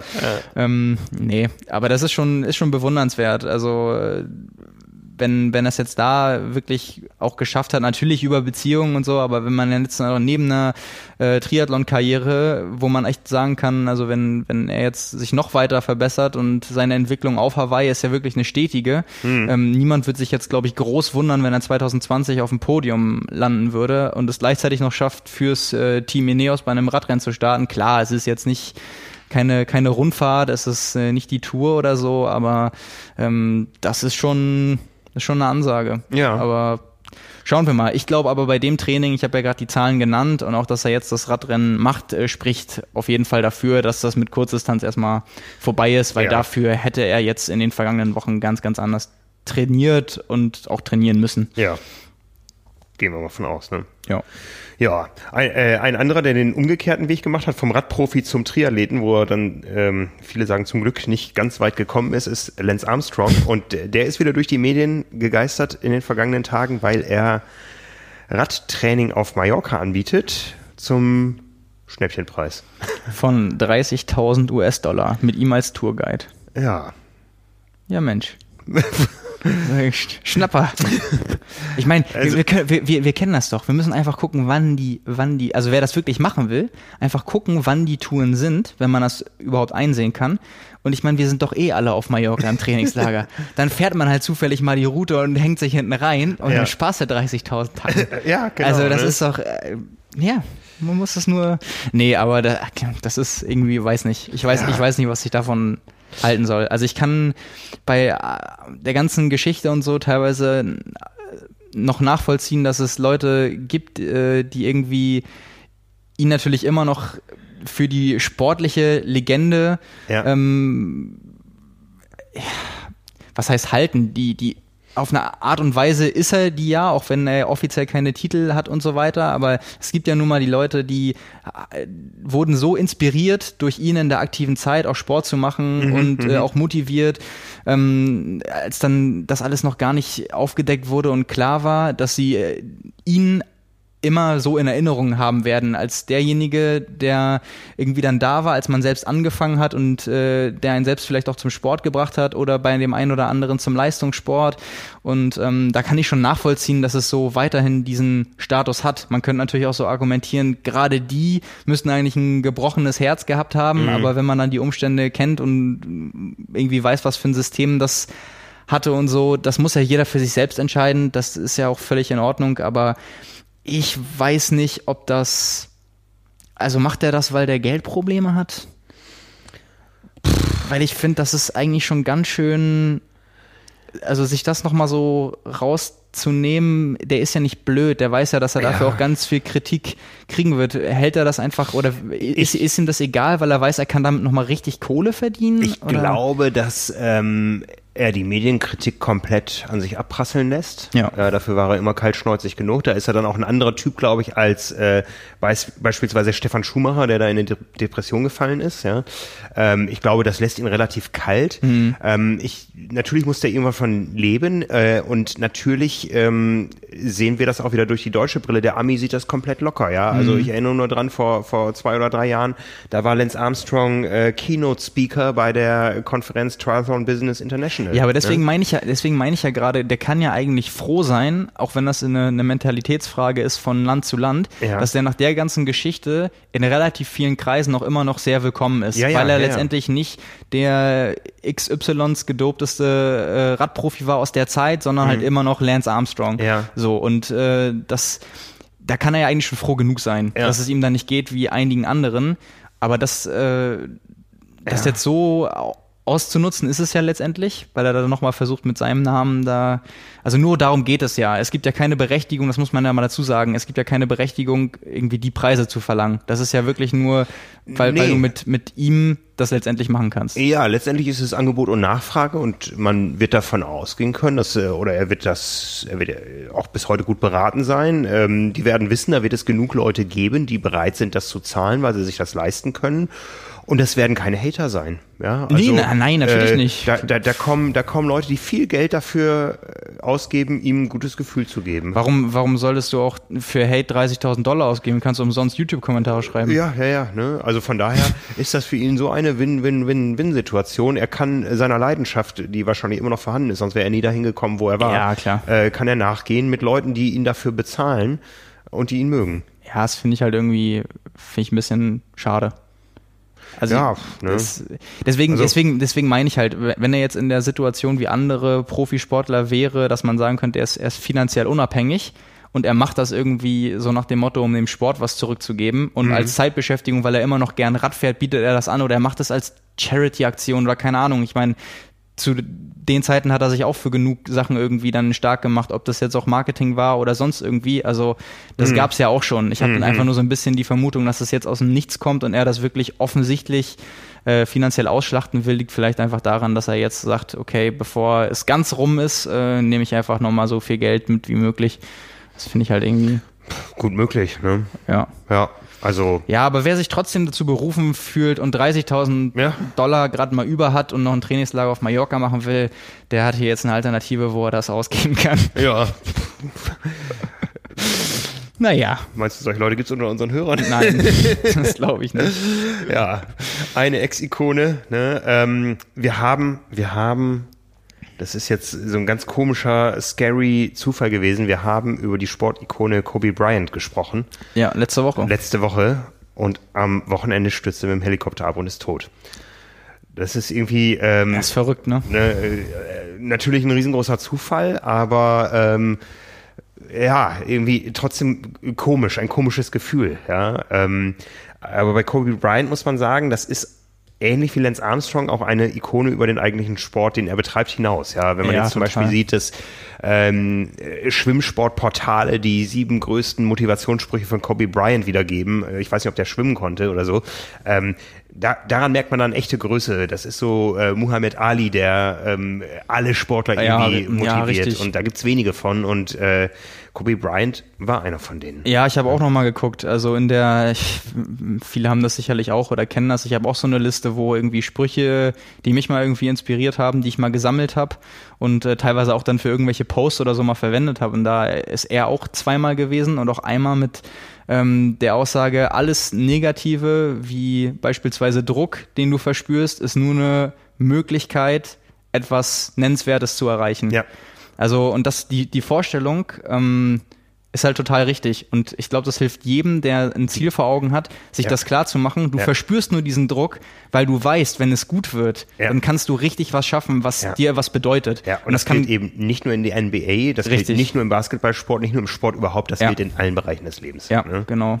Ja, und ähm, das, ich, ich habe danach auch erstmal gemerkt, wie viel er jetzt nach seiner Karriere überhaupt auch darüber hinaus gemacht hat. Also der war ja wirklich in ganz vielen Branchen mittlerweile tätig. Ja. Also Nachwuchsakademie und ähm, in der Sport Nahrungsindustrie, glaube ich, mit, mit einem Getränk, dann seine äh, Akademie, dann eine Mediengruppe oder so hat er, glaube ich, auch, äh, die dann Geschichten erzählt aus dem Basketballsport. Ich weiß nicht, wie das, äh, wie das heißt, aber ich habe mir das mal angeguckt. Das hat er auch ins Leben gerufen, einfach um die Möglichkeit zu geben, dem den Sport in anderer Art und Weise wiederzugeben. Eben, dass da ähm, mehr Aufmerksamkeit geschenkt wird für Nachwuchstalente und dass solche Geschichten eben erzählt werden können. Also das sind alles Sachen, die er der hat sein, seine Karriere eben nicht beendet, hat gesagt, mhm. so das war's jetzt, sondern der hat wirklich versucht, auf mit dem Geld, was er natürlich hatte, was für unsere Vorstellung kaum greifbar und wahrscheinlich per Definition fast als grenzenlos gelten könnte, mhm. ähm, das auch wirklich so zu investieren und aufzubauen, dass er einfach den Basketball damit besser machen kann. Letztendlich mhm. waren die Projekte ja alle im Basketball. Mhm. Und ähm, das ist natürlich was, wo man sagen muss, der hat das halt nicht dann vergessen. Da war, also das ist ein Beispiel dafür, der hat es dann wirklich auch für den Sport getan. Also mhm. der hat nicht dann alles eingesackt und äh, tschüss und ich bin weg und mache mir ein schönes Leben, sondern der war ja auch immer noch bei den Lakers-Spielen und äh, hat dann da eben auch weitergemacht, nur in anderer Position. Also halt einfach auch ein ganz äh, leidenschaftlicher Sportler und letztendlich Mensch. Ja. Das ist schon, und was man da jetzt auch so rund in Social Media an ja, so Anteilnahme sieht, es ist, ich finde es krass. Also klar, jeder, der jetzt sagt, da sind, also natürlich, da sind neun Leute gestorben und ich finde es umso bemerkenswerter, dass wirklich viele andere Prominente auch das in ihrer Beileidsbekundung mit erwähnt haben. Also natürlich, dass sie Bezug nehmen auf Kobe Bryant, weil sie ihn persönlich kennen, aber dass es natürlich genauso schlimm ist, dass da Leute gestorben sind, die sie persönlich nicht kannten. Aber das, mhm. das darf man irgendwie natürlich auch nicht ausblenden. Mhm. Und alle, die jetzt irgendwie sagen, ja, in, äh, auf der ganzen Welt sterben täglich so viele Menschen, so ja, das stimmt, äh, natürlich. Aber das ist ja nicht der Punkt dabei. Ich finde nämlich echt immer, wenn das so ein, wenn das ein Promi trifft, dann hat das für mich immer so diese Wirkung, also für mich ganz persönlich jetzt, es ist ein Signal dafür, es kann jeden treffen. Ja. Es kann und, so schnell vorbei sein. Genau, und mhm. das ist wirklich die Aussage. Es ist egal, ob du Geld hast, ob du dir den Privathubschrauber leisten kannst. So, ja, ja. Geld kauft dir keine Gesundheit. Und mhm. das ist, ich glaube, das ist auch der Grund dafür, warum so viele Prominente, also es waren etliche Posts, wo alle gesagt haben, hier irgendwie, ihr wisst, was passiert ist, so geht zu euren Liebenden und sagt ihnen, wie gern ihr ja. sie habt. Oder ja. auch so eine Pauschalaussage, macht das jeden Tag so. Es ist einfach das Beispiel, es kann immer vorbei sein. Mhm. Auch so von, von seinem Neffen, glaube ich, der ja auch Profi-Basketballer ist und äh, ich glaube 23 oder so. Und auch eine ganz rührende Geschichte eigentlich, dass er dann, also dass Kobe Bryant an dem Morgen noch ihm eine Nachricht geschickt hat und ihn gefragt hat, ob er okay ist und so, weil er wohl gerade das College wechseln wollte oder die Mannschaft oder so. Und dass das dann auch einfach wo so viele gesagt haben und er dann auch, wo man nie vermutet hätte, das ist so die letzte Nachricht, die man mit dem Menschen austauscht, wo auch immer noch die mhm. Antwort ausstehend war. Der hat dann geantwortet und nie eine Rückmeldung bekommen, weil das irgendwie dann wohl so eine halbe Stunde vor dem Abflug war, wo du einfach so denkst, okay, das, das äh, kann einen so richtig wachrütteln. Und ich glaube, dafür ist es das ist dabei entscheidend. Es geht nicht mhm. irgendwie darum, ähm, dass das trauriger ist als ein anderer Tod oder so, aber es betrifft einfach mehr, ja. mehr Menschen, ja, ja. weil das natürlich in dem Fall viel, viel mehr Leute mitbekommen und viel, viel mehr Leute diese Person kennen. Und das ist, äh, das war schon wirklich krass. Also ich habe echt mal überlegt, was vergleichbar in Deutschland wäre. Und ich wüsste gar nicht, ob wir von dem Stellenwert und der Auswirkungen gut, Kobe Bryant war auch als, als Sportler nicht mehr aktiv, aber mir wer ist jetzt auf Anhieb niemand eingefallen, der da die Wirkung gehabt hätte. Er noch so beispielsweise, wenn das im Fußball passiert wäre. Vulkan oder sowas. Ja, genau. Ja. Daran habe ich auch am ehesten noch gedacht. Ich habe das gleich überlegt und habe gedacht, welchen Stellenwert hat er? Ne? Ja. Weil ich glaube, das können wir ganz schwer nachvollziehen, ja. weil das eben halt nicht nur ein, also es wäre wär bei uns nicht nur ein bekannter Fußballspieler, sondern es müsste gleichzeitig jemand sein, der quasi die ganze Sportart über eigentlich Jahrzehnte, zwei Jahrzehnte geprägt hat. Ja. Und das, also davon überhaupt mal einen Sportler zu finden in jeglichen Sportarten ist ja schon unheimlich schwer. Ja, ja, ja. Und äh, also ja, es wäre jetzt eigentlich so, wie wenn das im Fußball Lionel Messi oder Cristiano Ronaldo passieren würde. Ja. So, und das ist natürlich, das hat man schon gemerkt. Also ich glaube, ja. ich jetzt in meinem noch relativ jungen Leben habe das bisher, glaube also so krass noch nicht erlebt dass äh, da diese das ist ein bisschen vergleichbar mit dem äh, auch sehr sehr tragisch, aber nicht tödlich ausgegangenen Unfall von Michael Schumacher beim, ja, beim Skifahren. Genau, daran musste ich auch denken. Ja. Und ähm, als ich gestern mit Nils darüber gesprochen habe, also mit unserem Chefredakteur Nils Fließhardt, der hatte noch ähm, gesagt, so vom persönlichen Empfinden, was ihn noch mehr schockiert hat, äh, war damals der Tod von Robert Enke. Mm, ja.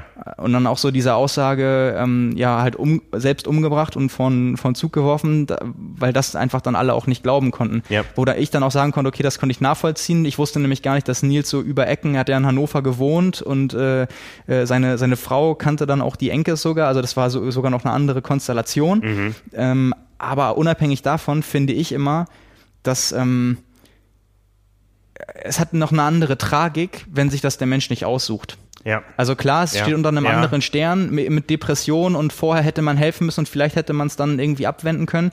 Aber so diese Tragik, dass ähm, jemand diese Entscheidung nicht bewusst gefällt hat, noch davon abgesehen, dass äh, neben den acht anderen Menschen auch noch eine Person davon die Tochter war, ähm, was natürlich das dem Ganzen irgendwie auch noch so äh, negativ gemeint die Krone aufsetzt, mhm. was man auch noch nicht, nicht wusste dann sofort, als die Meldung raus war, das hat man irgendwie erst zwei Stunden später mhm. äh, noch erfahren, wo dann echt so, wo du dann nochmal denkst, ey, das, das kann doch nicht wahr sein, mhm.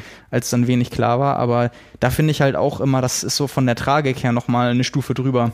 Also wenn du weißt, ähm, diese Person hat diesen Entschluss nie gefasst, die hatte irgendwie Ziele und äh, noch irgendwie viele Vorstellungen und ähm, hat das persönlich nicht schon irgendwie beendet, das ist da, das fand ich da nochmal so den Unterschied. Aber ich, äh, mir fiel das ganz schwer nach, nachzuvollziehen, wie das so hier in, in Deutschland, was passieren müsste, also mit welcher Persönlichkeit, damit wir ähm, national so dieses diese Welle hätten. Also wenn man da sieht, was vor dem Lakers-Stadion los ist und yeah. äh, auch in der, in der Medienlandschaft, also man kriegt das heutzutage natürlich inter, international mit, aber Deutschland hat ja eher so ein ist ja eher so die Partei, die da zuschaut und vielleicht in der Medienlandschaft noch darüber berichtet, aber wir haben ja kein Empfinden dabei in der Form, dass es irgendwie für uns ein Nationalheld wäre oder so. Und ich, mir ist da echt niemand eingefallen, wo ich jetzt denken würde, das ist irgendwie vergleichbar. Ist schon, äh, schon krass. Äh, ich zeige hier gerade auf dem Monitor ein Bild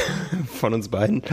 Ne, äh, Ach, krass. Diese absurde Situation damals auf der äh, IOC-Tribüne bei einem äh, Beachvolleyballspiel, wo Deutschland gegen die USA gespielt hat. Ich habe das alles im Nachhinein jetzt dann nochmal irgendwie nachvollzogen, was da war, ja, ähm, wo auf einmal Menschen vor mir standen, du siehst, ich sitze zwei Reihen vor ihm und mich fotografiert haben und ich wusste nicht, wer hinter mir sitzt und dann drehe ich mich um und Kobe Bryant sitzt da. Ja. Ne, ähm, äh, ein, ein Foto, was ein bisschen vorzeigbarer war als, als diese unscharfen hier, das hatte ich äh, neulich schon auf äh, Social Media dann gepostet.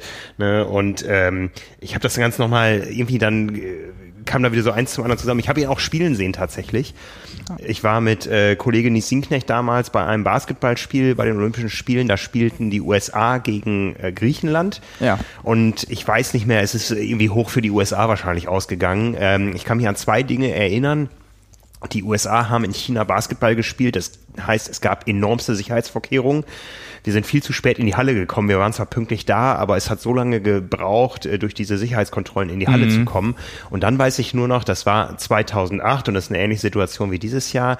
Ähm, die Amerikaner haben ihr Team angefeuert mit äh, USA, USA und die Griechen haben die ganze Zeit gerufen, Barack Obama, Barack Obama. und ich es war also, man wollte George Bush äh, loswerden und ich bin hochgespannt, was alle anderen Nationen äh, in diesem Sommer in Tokio rufen werden. Es wird nicht ähm, Donald Trump sein. Nee, wahrscheinlich nicht. Nee, aber ähm, das hatte ich jetzt äh, vorhin noch mal mitbekommen. Also was auch richtig krass ist, um das noch mal so äh, für die allgemeine Bevölkerung ähm, oder diese Auswirkungen begreiflich zu machen, dass es ja jetzt eine, eine Petition gibt ähm, dafür, das NBA-Logo zu ändern und Kobe Bryant mit einzubinden. Mhm. Und da gibt es schon über 135.000 Leute, die mitgemacht haben und eigentlich eine ja, eigentlich rührende, rührende Geschichte, dass in der U-Bahn-Station in äh, New York jemand das von der, ich glaube, Fifth Avenue ist es, Schrägstrich Bryant äh, Park, dann daraus das mit dem Schild übergeklebt hat.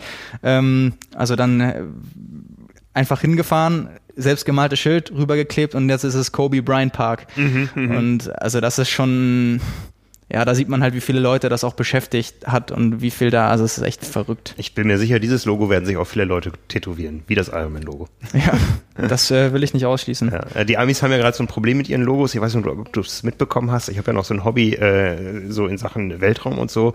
Äh, die Amis haben jetzt eine neue Streitkraft eingerichtet. Neben der Air Force gibt es jetzt die Space Force als eigenständige Streitkraft und das ist ein langer Entwicklungsprozess, weil jetzt auch viele Führungskräfte wechseln werden und so weiter. Aber die haben ihr Logo veröffentlicht und es gab einen riesen äh, Spott im Internet, weil das Ganze aussieht wie äh, Raumschiff Enterprise äh, Star Trek. Okay, ja, nee, habe ich äh, nicht mitbekommen.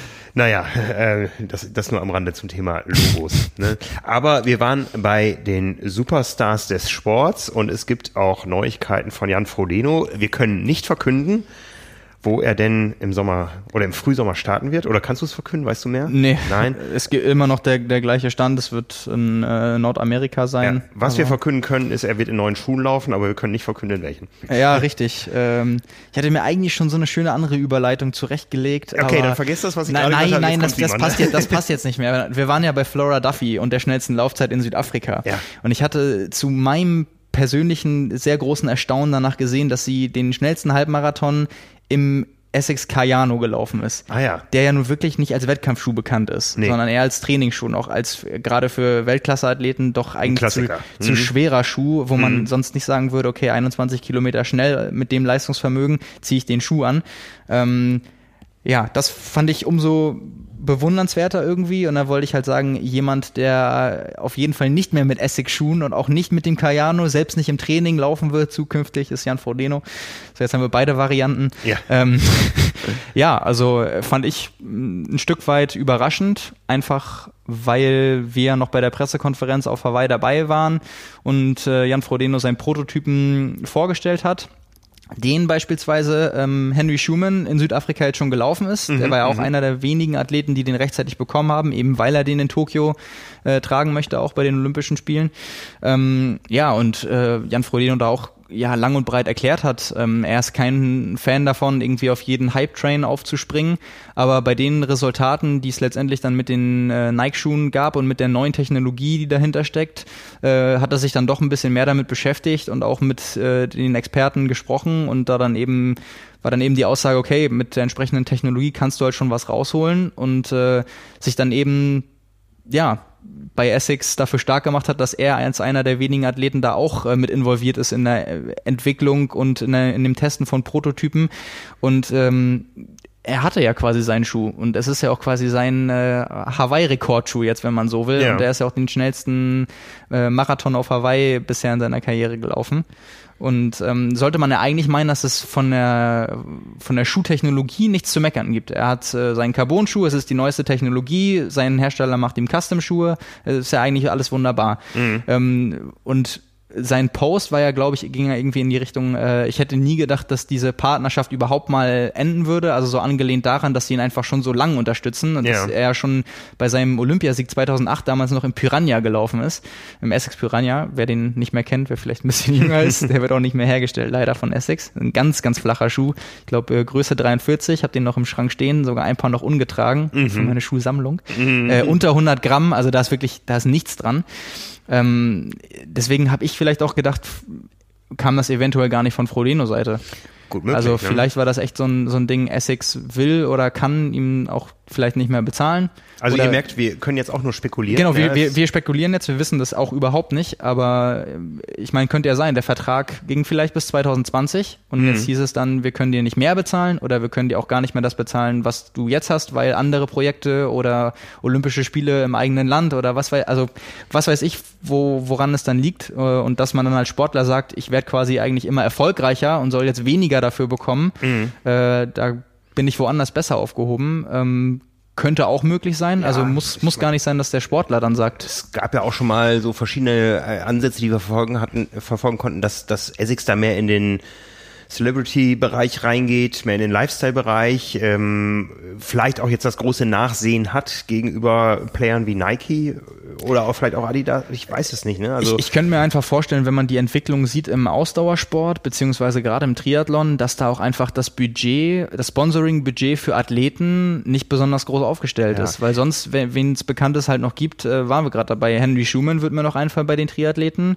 äh, eben Bronzemedaille bei Olympischen Spielen, also auch einer der ja. Weltklasse-Athleten und Daniela Rief. Und bei Daniela Rief ist es eben die gleiche Konstellation wie bei Jan Frodeno. Das ist einfach schon eine Partnerschaft, die, ich glaube, jetzt auch schon fast in zwei dreistelligen Jahresbereich geht, also ja. einfach schon ewig Jan besteht. Fro Jan Frodeno hat äh, Essex ja quasi als, als, als, als Einzelsportler mit aus dem DTU-Sponsoring fortgesetzt. Damals ja. ja, die waren ja auch lange Sponsor der, der Deutschen Triathlon-Union und äh, nicht nur im Schuhbereich, auch im Anzugsbereich teilweise. Ne? Ich habe jetzt gesehen, dass, dass Essex wieder Frontrunner sucht irgendwie. Mhm. Ähm, wo ich auch gar nicht mehr geblickt habe, dass es die noch gibt. Also das war ja eh so eine Aktion, die ich immer so ein bisschen kritisch gesehen habe, weil ähm, das ist auch irgendwie eine Art von Sponsoring, aber ich vergleiche das gerne mit dem Schwimmsport. Im Schwimmsport glaubt ja auch jeder, der eine Bademütze geschenkt bekommt, äh, er sei gesponsort, ja, und das bis in die höchsten Ebenen. Also ähm, da ist einfach der Markt komplett kaputt. Ähm, ja, vor, vor, allem muss man halt sagen, das ist natürlich die äh, günstigste Marketingaktion, die du haben kannst, ja. weil du natürlich äh, in dem Fall nicht mal Influencer mit Geld bezahlen musst, sondern wenn man die Leute halt durchmischt, dass du ein paar wirklich gute Athleten dabei hast, ja. aber in erster Linie Leute, die 60, 70, 80.000 Follower bei äh, Instagram ja, hast und denen brauchst du nur ein äh, Produktpaket äh, schicken und dann ziehen die das immer an. Äh, ja. Äh, so günstig kriegt man sonst niemanden bezahlt dafür, dass er Werbung macht. Da also. haben sich auch viele Leute, auch, auch namhafte Leute echt, also jetzt mal Entschuldigung für den Ausdruck, ich sage nicht, die Leute haben sich, sondern die haben ihre Reichweite prostituiert. Ja, ja also ähm, die haben da wirklich äh, wenig Bewusstsein, was so eine Reichweite eigentlich wert sein kann und haben dann auch echt so diese ganzen äh, willfährigen, äh, positiven Produkttests und so, das hat irgendwann so angenervt und war alles so unglaubwürdig glaubwürdig. Ähm, aber es ist halt Reichweite. Billig, ja, ich meine, billige Reichweite. Ich, ja, ja, aber ich meine, bei, bei Influencern ist es halt auch so, äh, wenn, wenn da, die werden dafür bezahlt und deswegen gibt es sie und das ist auch die Zeit, in der wir leben, aber da muss man auch sagen, ich habe das ja auch schon so oft gesehen, wenn, wenn da Leute zum Beispiel Sportbekleidung oder Laufschuhe tragen, wo man mhm. sieht, die laufen gar nicht. Die haben weder, ja, also ja, weder sportliche Ziele noch äh, noch laufen die überhaupt, die können mhm. gar nichts, die könnten nicht mal was zu dem Produkt oder so sagen. Das sind einfach halt dann nur Influencer, die die Reichweite haben und mhm. die werden quasi halt dafür bezahlt. Und das sind dann auch wirklich die, die haben so viele Follower, wenn wir dann von einem sechsstelligen Bereich oder so reden, die kriegen dann natürlich nicht nur das Produkt, sondern auch das Geld. Ja. Ähm, das ist heutzutage nun mal so, aber das ist natürlich insofern ähm, auf der einen Seite schade, aber auf der anderen Seite, wenn du eben so eine Aktion machen kannst, dass es so ist und da sind, da schließt sich halt wieder der Kreis. Das ist ja bei Athleten-Sponsorings teilweise das Gleiche. Wenn sich dann Leute teilweise darüber freuen, die kriegen halt dann dreimal im Jahr neue Schuhe und was zum Anziehen, ja. aber erreichen so viele tausend Menschen, dass sie das auch einfach anders noch verwerten könnten, ja. dann ist, freut man, es ist ja nicht mal, nicht mal schlimm. Jeder Hersteller versucht das Beste für sich rauszuholen und wenn äh, der Anreiz für so viele Sportler so groß ist, ein Teil davon zu sein und äh, so viele das als erstrebenswert sehen, dann hat man als Hersteller sich natürlich auch was erarbeitet, dann mhm. hat man viel davon und äh, der Sportler dann in dem Fall, auch wenn es für sich selbst irgendwie sich als großes Ziel vornimmt. Ja, wenn du, wenn also, du großer Influencer bist mit fünfstelligen Zahlen, okay, dann gibst du deine Reichweite für, vielleicht für zu wenig weg, aber ich finde auch, dass dass gerade in der kleinen Triathlon-Szene viele, ähm, viele Menschen, die jetzt ja eine, vielleicht in der Triathlon-Szene ganz vernünftige Reichweite, aber jetzt nicht darüber hinaus irgendwie besondere Reichweite, dass die ihre Glaubwürdigkeit da weggegeben haben. Ja, gut. Das ist äh mir fällt gerade mir fällt gerade wieder eine eine Anekdote aus dem Schwimmsport ein. Äh, da gibt es ja wenige große Player. Also letztendlich gibt es vielleicht zwei und dann gibt es die nächste Liga und eine aus dieser nächsten Liga. Da kam der Verantwortliche mal auf uns zu bei einer Schwimmmeisterschaft und sagte, ja, ich sponsere jetzt die und die Athletin und wir wussten sofort, okay, die kriegt drei Badeanzüge im Jahr und mhm. vielleicht noch ein Hoodie. Äh, die sponsere ich jetzt, also eine Athletin so B bis C Prominenz, selbst im Schwimmsport. Die sponsere ich jetzt, äh, könnt ihr nicht mal ein Interview machen? Da haben wir gesagt, nee, die Athletin ist jetzt nicht so interessant für uns. Nee, das Interview mit mir, weil ich die jetzt sponsere. Ne?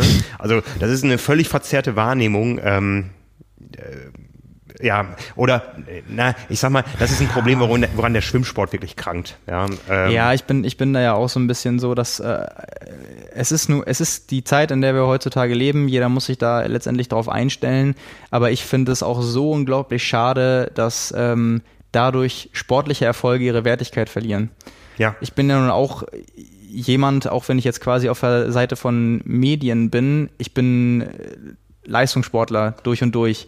Und wenn ich weiß und sehe, was Leute für einen Aufwand betreiben und auch für Resultate erreichen mhm. und dann sehe, dass die be beispielsweise Vertrag X und Y nicht bekommen, weil jemand, der weniger sportlichen Erfolg hat, aber sich selbst besser präsentieren und darstellen kann, viel, viel bessere Sponsoring-Verträge und mehr Geld bekommt, dann ich finde das einfach traurig, weil mhm. letztendlich äh, geht es um wenn wir jetzt von Profisport reden, geht es um die Arbeit, die du leistest und den Erfolg, den du hast. Und ähm, das ist mittlerweile wirklich so, also dass einfach die Waage nicht mal mehr 50-50 ist, sondern du einfach viel mehr damit erreichen kannst, wie du dastehst, wie du dich mhm, präsentierst, mhm, als mhm. wie gut du eigentlich bist, was ja. du tust, wie viel du arbeitest, was für, ja. ein, was für ein Typ, was für ein Sportler du bist.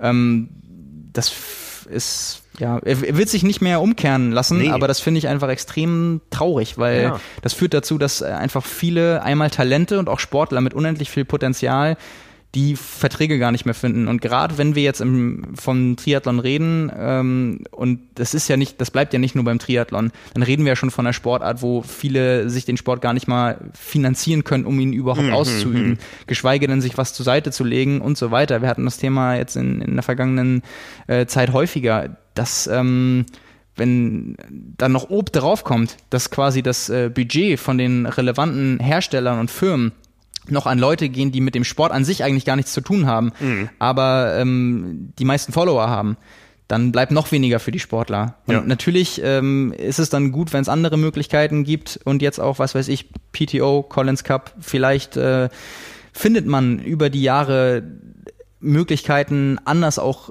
Top-Athleten zu finanzieren. Und vielleicht kehrt sich das auch wieder um. Und vielleicht gibt's dann hier und da wieder auch äh, den Hersteller oder die Firma, die sagt, wir wollen uns mit über Performance ähm, identifizieren und wollen die Leute unterstützen, dann ist das äh, natürlich schön. Aber gerade diese Entwicklung, ähm, da ist dann hier Begriff äh, Fitness Explorer. Ähm, da geht es um die Leute, möglichst viel, darum, möglichst viele Leute zu erreichen. Und das sind eben nicht die, mhm. die sich äh, 15 bis 20 Stunden in der Woche quälen für ein sportliches Ziel, sondern das sind die, die bei ihrer Runde um den Block äh, zwei, drei, vier Mal in der Woche möglichst fancy und attraktiv aussehen wollen und äh, die kaufen die Sachen und die bringen Ja. den Herstellern das Geld äh, in den Beutel. Ja. Und wenn sich dann darauf fokussiert wird, aber viele Profis und Athleten hinten runterfallen, dann finde ich das sehr schade. Ja, und dann kommt noch dann dazu, dass äh, nicht wenige Beträge aus dem allgemeinen Sponsoring-Topf, den es vielleicht gibt, jetzt von nicht sportaffinen Firmen, sagen wir mal ein Haustürhersteller oder so, dass die inzwischen in E-Sport reingehen, wo äh, bei jugendlichen Profisportlern das Einstiegsgehalt pro Jahr irgendwo bei 200.000 Euro anfängt heutzutage. Ja. Ne? Ja, die Welt ist nicht immer gerecht. Ähm, das sagen wir jetzt aus unserer triathletischen Sicht, die wir ehrlichen Sport treiben. Aber genau das äh, werden auch äh, die die E-Sportler, die am Monitor Menschen abschießen, von sich behaupten. Ja, absolut. So leben wir in einer freiheitlichen Gesellschaft und jeder soll das tun und lassen, was er will. Und wir leben in einer freien Markt- Marktwirtschaft, wo jeder Sponsor überlegen kann, wo er hingeht mit seinem Geld. Aber damit Richtig, haben wir noch nicht so die Frage geklärt, wohin Jan Frodeno denn geht. Ja, ähm, äh, seine Aussage unter dem eigenen Post war, er testet gerade Schuhe und äh, kann deshalb halt auch noch gar nichts dazu sagen, wo er jetzt hingehen wird. Ähm, Also es gibt ja jetzt drei mögliche Szenarien. Das eine ist, ähm, Essex hat ihm gekündigt und ihn vor vollendete Tatsachen gestellt und er muss jetzt suchen. Das Ja, nächste und- Szenario ja. ist, äh, es gibt ein, es gibt schon einen Sponsor, der ihn abgeworben hat von Essex und es darf nur noch nicht kommuniziert werden, weil das mit einem großen Knall irgendwo demnächst passieren soll. Ja, oder das dritte Szenario ist, ähm, er hat selber eigene Ideen und wir wissen ja, dass er an der einen oder anderen Firma, mit der er zusammenarbeitet, so äh, auf den ersten Blick erstmal äh, als Sponsoring auch beteiligt ist. Ja, das ist ja auch eine Möglichkeit. Vielleicht gibt es demnächst den Ryzen Laufschuh oder es gibt äh, äh, einen, einen Laufschuh, den Jan Frodeno nicht nur trägt, sondern der ihm auch zur Hälfte gehört. ja, also Jan Frodeno ist ja auch immer für Überraschungen gut, aber weil ich jetzt so er ist sehr schlau, ja, was weil, diese Dinge betrifft. Ja, das, das, das stimmt. Aber also weil ich jetzt auch weiß, wie viele Hersteller in den kommenden Monaten mit der Technologie Schuhe rausbringen werden und wie viel Geld und Zeit die Entwicklung gekostet hat von einer Technologie, die vergleichbar ist und auch wirklich was bringt, würde ich das fast ausschließen. Ja. Ähm, also ganz egal mit welcher Firma jetzt. Äh, ein Szenario, was ich mir noch vorstellen könnte, das ist jetzt ganz witzig eigentlich, ist, dass ihm am besten, also ich, ich könnte mir bei wenigen Herstellern tatsächlich auch vorstellen, dass sie das Geld haben, bin ich ganz ehrlich. Also der, der will ja nicht we weniger nehmen ähm, als bei Essex. Und selbst wenn es so war, dass er quasi nur raus ist, weil Essex ihm nicht mehr Geld geben wollte, wäre ja ein denkbares Szenario, dass sie einfach sagen, wir können das nicht aufrechterhalten und er dann natürlich sagt, okay, also für die Hälfte ähm, mache ich das jetzt nicht weiter, was ja auch verständlich ist. Ich meine, das ist ja auch die Frage, wer soll das, wer soll das sein? Also, Also, es liest sich ja jetzt nicht so, oder der Eindruck ist nicht so, dass da ein Vertrag ausgelaufen wäre. Genau, Ne? ja. Das heißt, Jan Frodeno wird dieses Jahr 39 Jahre alt. Ja, entweder muss ein neuer Vertrag, mit dem man ihn abgeworben hat, so hoch, hoch, hoch dotiert sein, dass sich das lohnt, oder es ist eben eine eine Perspektive in die Zukunft, die über seine Karriere hinausgeht. ja, er hatte noch den Hashtag äh, Three More ähm, dazu. Also entweder drei Jahre oder drei Rennen. Und dann wäre es. Oder drei Streifen. Ja, okay. drei Streifen mehr. Ich, ja, aber ich meine, das, das ist halt das, ist das Interessante. Also drei Jahre wäre schon sehr ambitioniert und wenn drei Rennen wird ja bedeuten, nach diesem Jahr ist Schluss. Dann macht er sein Validierungsrennen, dann macht er Rot, dann macht er Hawaii und dann ist Feierabend. Das heißt, unter Umständen sucht er einen Einjahresvertrag oder Laufschuhe für ein Jahr. Und jetzt stell dir mal das Szenario vor, ähm, Nike hat mittlerweile Schuhe mit einem Selbstläufer, die einfach für viele funktionieren und die dann einfach sagen, also wir brauchen das Sponsoring an sich eigentlich gar nicht, weil jeder kennt die Schuhe, ähm, will sie haben oder nicht, aber wir glauben nicht, dass wir damit nochmal so viel mehr rausholen können. Dann bekommt er quasi da keinen Vertrag, obwohl er die Schuhe laufen will und das endet darin, dass er keinen Laufschuhsponsor hat äh, und sich die Laufschuhe kauft. Weil, man darf nicht vergessen, den äh, Laufschuhhersteller, den er haben wird, den wird er ja wahrscheinlich nicht als Bekleidung tragen, weil er Ryzen anhat. Ja. Das heißt, es geht ausschließlich um die Schuhe. Das wird ja eine Bedingung in so einem Vertrag auch sein. Also der wird ja sagen, dann ich, ich laufe dann nicht den ganzen Tag in den Sachen rum, sondern ich ziehe meine Ryzen-Sachen an. Na gut, auf dem Ryzen-Trikot war auch ein Essex-Logo drauf. Das kann man natürlich auch machen, das ist natürlich äh, klar, das stimmt. Äh, das War's wird jetzt, das, ja, das wird jetzt, das wird keine Hauptbegründung sein, aber es ist natürlich umso attraktiver, wenn äh, ein Hersteller sagen kann, okay, die Kollektion kommt raus und jemand fragt, was hast du denn da für eine Jacke oder für ein Shirt an und die Antwort ist nicht Ryzen bedruckt, sondern was weiß ich, Hersteller XY die neuen Sachen so und alle stürzen sich darauf. Also das könnte halt auch ein kleiner, mittelgroßer Faktor sein, wie auch immer, wer da den Vertrag aushandelt und wie jeder Hersteller das gewichten will. Aber wenn es dann nur um Laufschuhe geht und möglicherweise nur um eine Saison, dann wird sich da ich, ich glaube nicht, dass, ja, wobei das ist alles denkbar, wir reden von, von Jan Frodeno, aber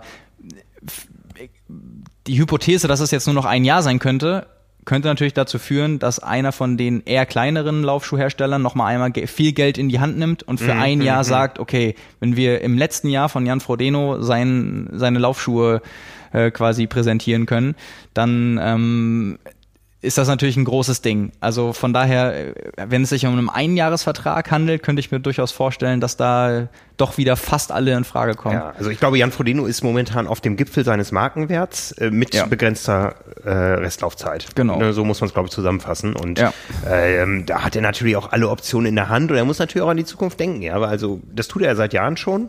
Ja, dann ne? lass, lass uns mal, lass uns mal ähm, schätzen, mit was für Schuhen läuft er denn in äh, entweder St. George oder Texas, wenn es dabei bleibt?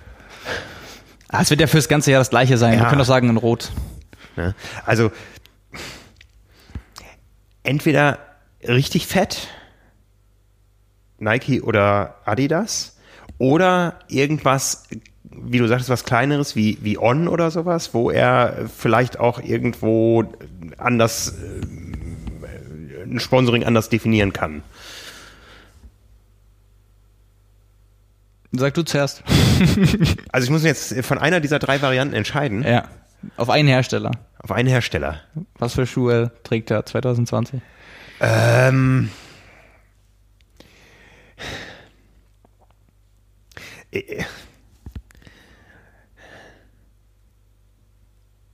Okay, dann entscheide ich mich für die On-Variante. Okay, ich sag Nike. Okay.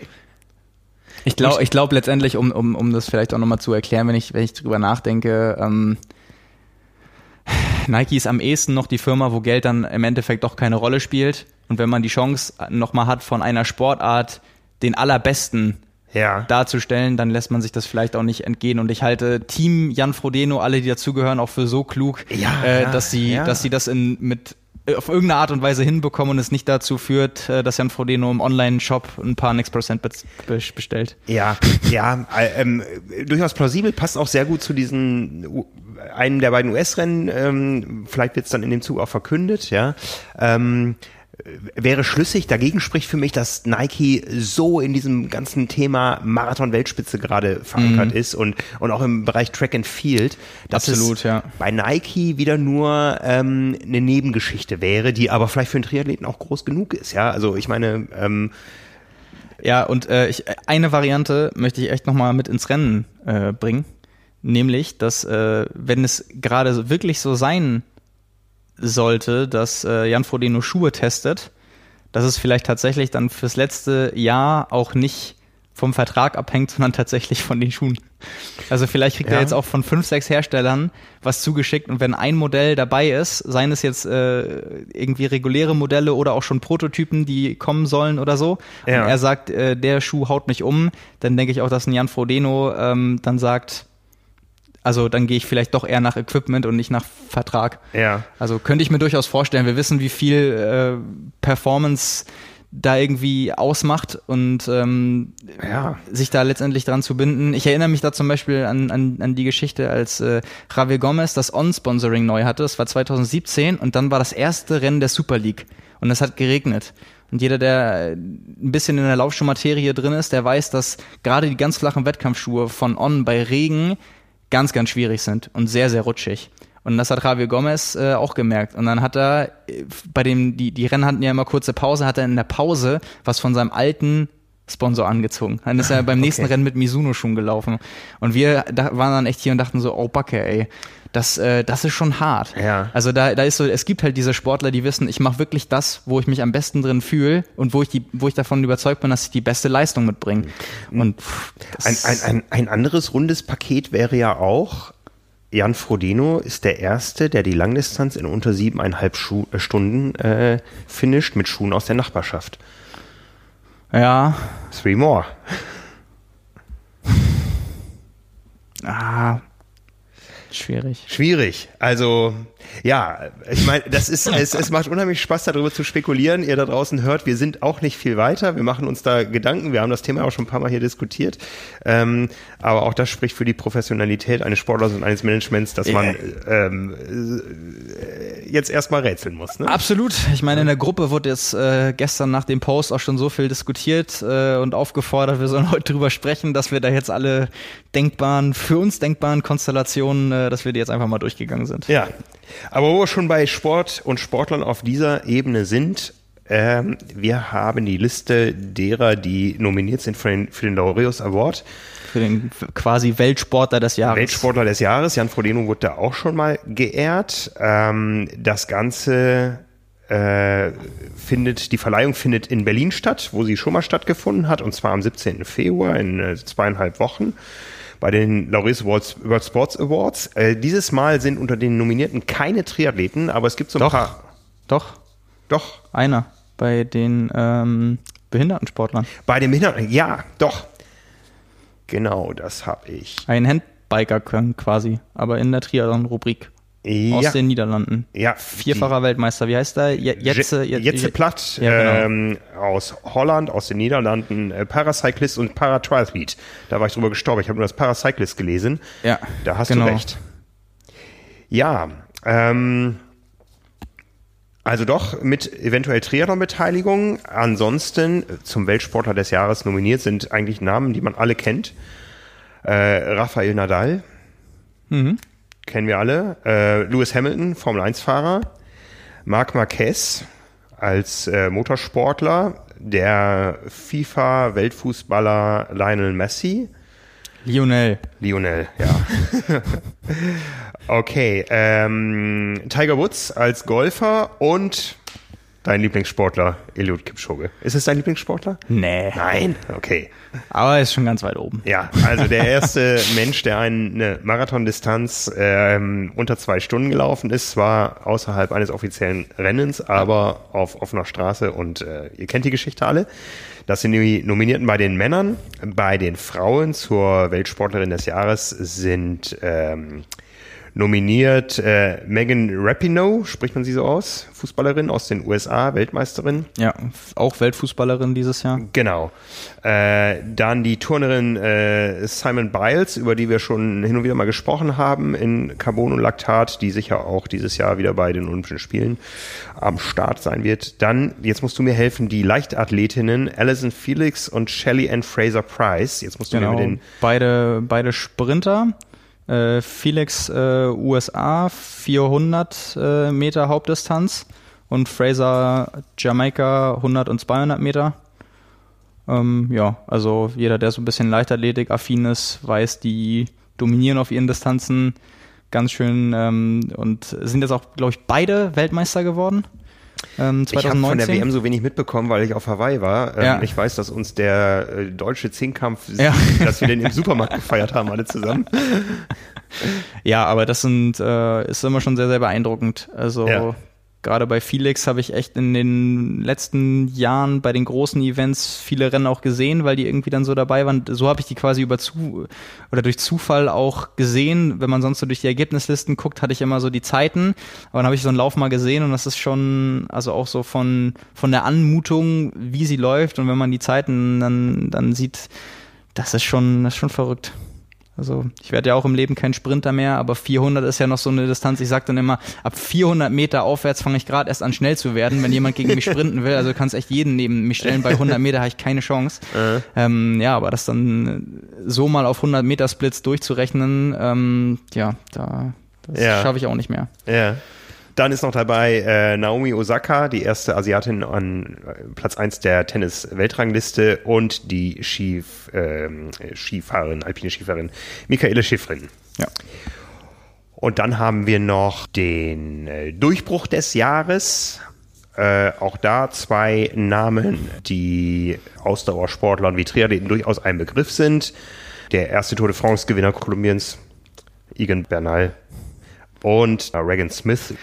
Ich glaube 17 oder 18 Jahre alt, äh, zwei Weltrekorde, äh, Rücken, 100 und 200 Meter, wenn ich mich nicht täusche, und zwei Medaillen bei der WM. Und ja, aber ganz ehrlich, also bei der Performance, wenn da nicht Egan Bernal gewinnt, da, also jetzt auch ohne, ohne die Ausdauer- und Triathlon-Brille, aber Tour de France ist ja auch sonst in den Medien so ein großes ja. Ding. Wir können ja nochmal vorlesen, wer sonst dabei ist. Ich hatte mir das einmal angeguckt. Ich glaube, zwei davon kannte ich auch gar nicht. Coco Goff als äh, Tennis-Sensation, als Tennis-Nachwuchs-Sensation. Dann haben wir ähm, äh, Bianca And Andrescu, US, US Open-Gewinnerin. Ja eine Kanadierin und das Rugby-Team Japans. Genau, ja, das habe ich ja. auch gesehen. Ja. Und dann haben wir noch das Comeback des Jahres. Ähm, Dass da nicht Jan Frodeno dabei ist. Ja, ich glaube, die, die anderen, die dabei sind, ähm, da waren die Schicksale ein bisschen äh, schwerer. Ja, das, das war jetzt auch nicht ganz ernst gemeint. Ja, das genau. wäre ja auch nur ein Hawaii-Comeback gewesen, ja. weil letztes Jahr war ja überragend. Nathan Adrian, äh, US-Schwimmstar, 100 Kraul, Prestige-Strecke nach Krebserkrankung wieder da und ähm, äh, hat äh, bei der WM seine 15. und 16. Goldmedaille gewonnen. Mhm. Von daher, ähm, ja, der verbindet uns noch so ein bisschen mit dem Triathlon-Sport. Ja, werden wir beobachten. Wie gesagt, in zwei Wochen ist es soweit. Das ist der Tag, wo ich ins Trainingslager fliege. Ja. Da bin ich dann äh, auch für zwei Folgen äh, Carbon und Laktat außen vor. Und wenn ich dann wiederkomme, haben wir eine Folge ganz normal hier und dann gibt es eine Premiere am 25. Februar, Carbon und Laktat und zwar live on stage. Wir sind zu Gast bei Trionic. Trionic ist ein Hamburger Fachgeschäft für Triathlonsport. Und äh, ja, die haben ihre Räumlichkeiten äh, von hier aus gesehen hinter der Alster und sind da seit ziemlich genau zehn Jahren, feiern zehnjährig, zehnjähriges Jubiläum, machen eine Jubiläumswoche mit ganz vielen Aktionen und haben uns eben eingeladen, wollt ihr nicht Carbon und Laktat live bei uns im Geschäft machen? Am 25.02. um 19 äh, Uhr geht es los. Wir werden Carbon und Laktat, wir beiden, dann eben auf der Bühne besprechen, aber nicht alleine. Alle Zuhörer, Zuschauer sind gern aufgefordert, da ihre Fragen zu stellen, ihre Fragen mitzubringen. Das Ganze kostet ähm, 10 Euro äh, Eintritt und dieser Eintritt geht für einen guten Zweck, für die Stiftung Mittagskinder, die an zwei Punkten in zwei Standorten in Hamburg äh, Kinder kostenfrei zum Mittagessen einladen, Kinder aus äh, sozial benachteiligten Vierteln und äh, da dann in dem Rahmen Hausaufgabenbetreuung und sowas anbieten. Wie gesagt, die 10 Euro Eintritt gehen komplett dahin und wenn diese Show von heute hier online geht, dann findet ihr in den Show Notes auch den Link zur Anmeldung. Ähm, die Anzahl der Tickets ist begrenzt auf 100 und ja, ihr könnt euch ab sofort da die Tickets kaufen und damit auch etwas für einen guten Zweck tun. Genau, also wahrscheinlich am ehesten interessant für die Hamburger und Norddeutschen. Wer dafür extra einfliegen will, ist natürlich auch herzlich willkommen. Ja. Aber ja, dann haben wir auch da mal ein neues Format. Genau, wir überlegen noch, ob wir das Ganze auch live streamen werden auf YouTube oder so. Das ähm, ja, gucken wir uns nochmal an. Aber ansonsten gibt es uns eben da zu sehen und zum Händeschütteln und äh, ja. Und für alle anderen zum Hören auch noch. Genau. Wo wir gerade hier in Hamburg sind, ähm, heute ist eine Pressemitteilung gekommen. Es gibt jetzt ein neues Service, ein neues, eine neue Website, die nennt sich äh, siegerbettchen.de. Finde ich einen lustigen Name.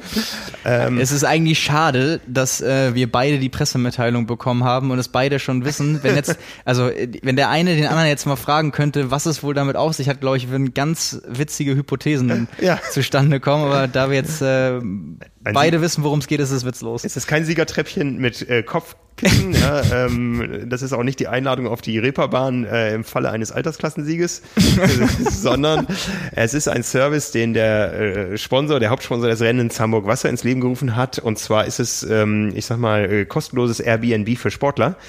Äh, rund um den Hamburg-Triathlon, also den großen ITU-Triathlon Mitte Juli, kann man eben sich auf der Website äh, registrieren und äh, Übernachtungsmöglichkeiten für auswärtige Triathleten anbieten oder eben als auswärtiger Triathlet einen Gastgeber finden, der einen da beherbergt. Äh, 10.000 Leute nehmen teil an diesem Triathlon-Wochenende je nach Auslegung größte Triathlon-Veranstaltung der Welt, eben auch mit überregionaler Beteiligung. Ähm, in diesem Jahr auch wieder WM-Rennen auf der, im, im Team Mixed Format, aber eben auch ein riesen Breitensportspektakel mit äh, einer Sprint- und einer olympischen Distanz. Ähm, sehr viele Einsteiger dabei und um denen das Ganze so angenehm wie möglich zu machen. Also ich kriege ja immer im Vorfeld äh, des, des Rennens immer zwei Fragen. Das erste ist, äh, du bist doch in Hamburg, du kannst mir bestimmt einen Startplatz organisieren, wo ich sagen kann, äh, nein, kann ich nicht. Ähm, ich bin nicht der Veranstalter dieses Rennens. Und die zweite Frage ist immer, ähm, ja, du kannst mir bestimmt ein Hotel empfehlen, aber ich übernachte so selten in Hamburger Hotels. also irgendwie, ähm, ja. Ja.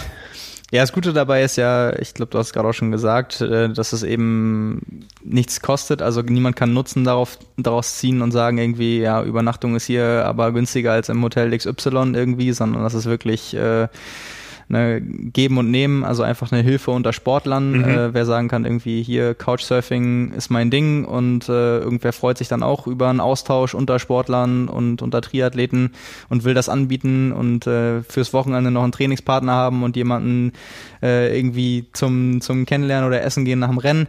Ähm, ja, eigentlich eine, eine coole Aktion. Also, weil es auch zwangsweise natürlich Leute zusammenbringt, irgendwie, die die gleiche Leidenschaft haben. Ja. Also ja, nette Ideen, finde ich. Also, ja, finde ich auch. Gab es sowas in der Richtung schon mal, so in der Triathlon-Branche? Also es gibt echt, das Phänomen Rot. Ja gut, das ist, das ist klar. Die also Homestays nicht, nicht äh, bei den Homestay generell, sondern einfach ja. für, für, das ist jetzt quasi echt nur für ein Rennen. Das ist für ein Rennen, aber äh, zumindest jetzt für einen Start. Wer sagt denn, dass das nicht irgendwie äh, Schule macht oder sich erweitert oder was weiß ich? Ne? Ja. Also im Impressum steht tatsächlich Hamburg Wasser dahinter und nicht irgendwie eine, eine Werbeagentur ja. oder sonst sowas. Ja, also ähm, wer weiß, was daraus noch wird. Ne? Ich meine, es gibt auch andere Sportveranstaltungen in Hamburg, ja. Also zum Marathon kommen noch viel, viel mehr Leute von außerhalb, ja.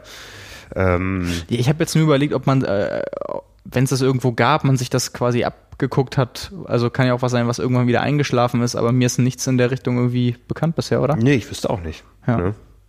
ja coole Idee. Ja, also das äh, finde ich sehr interessant. Ich bin leider nicht da zu dem Rennen, kann kein, kein Sofa anbieten und in meinem Bett schlaf nur ich.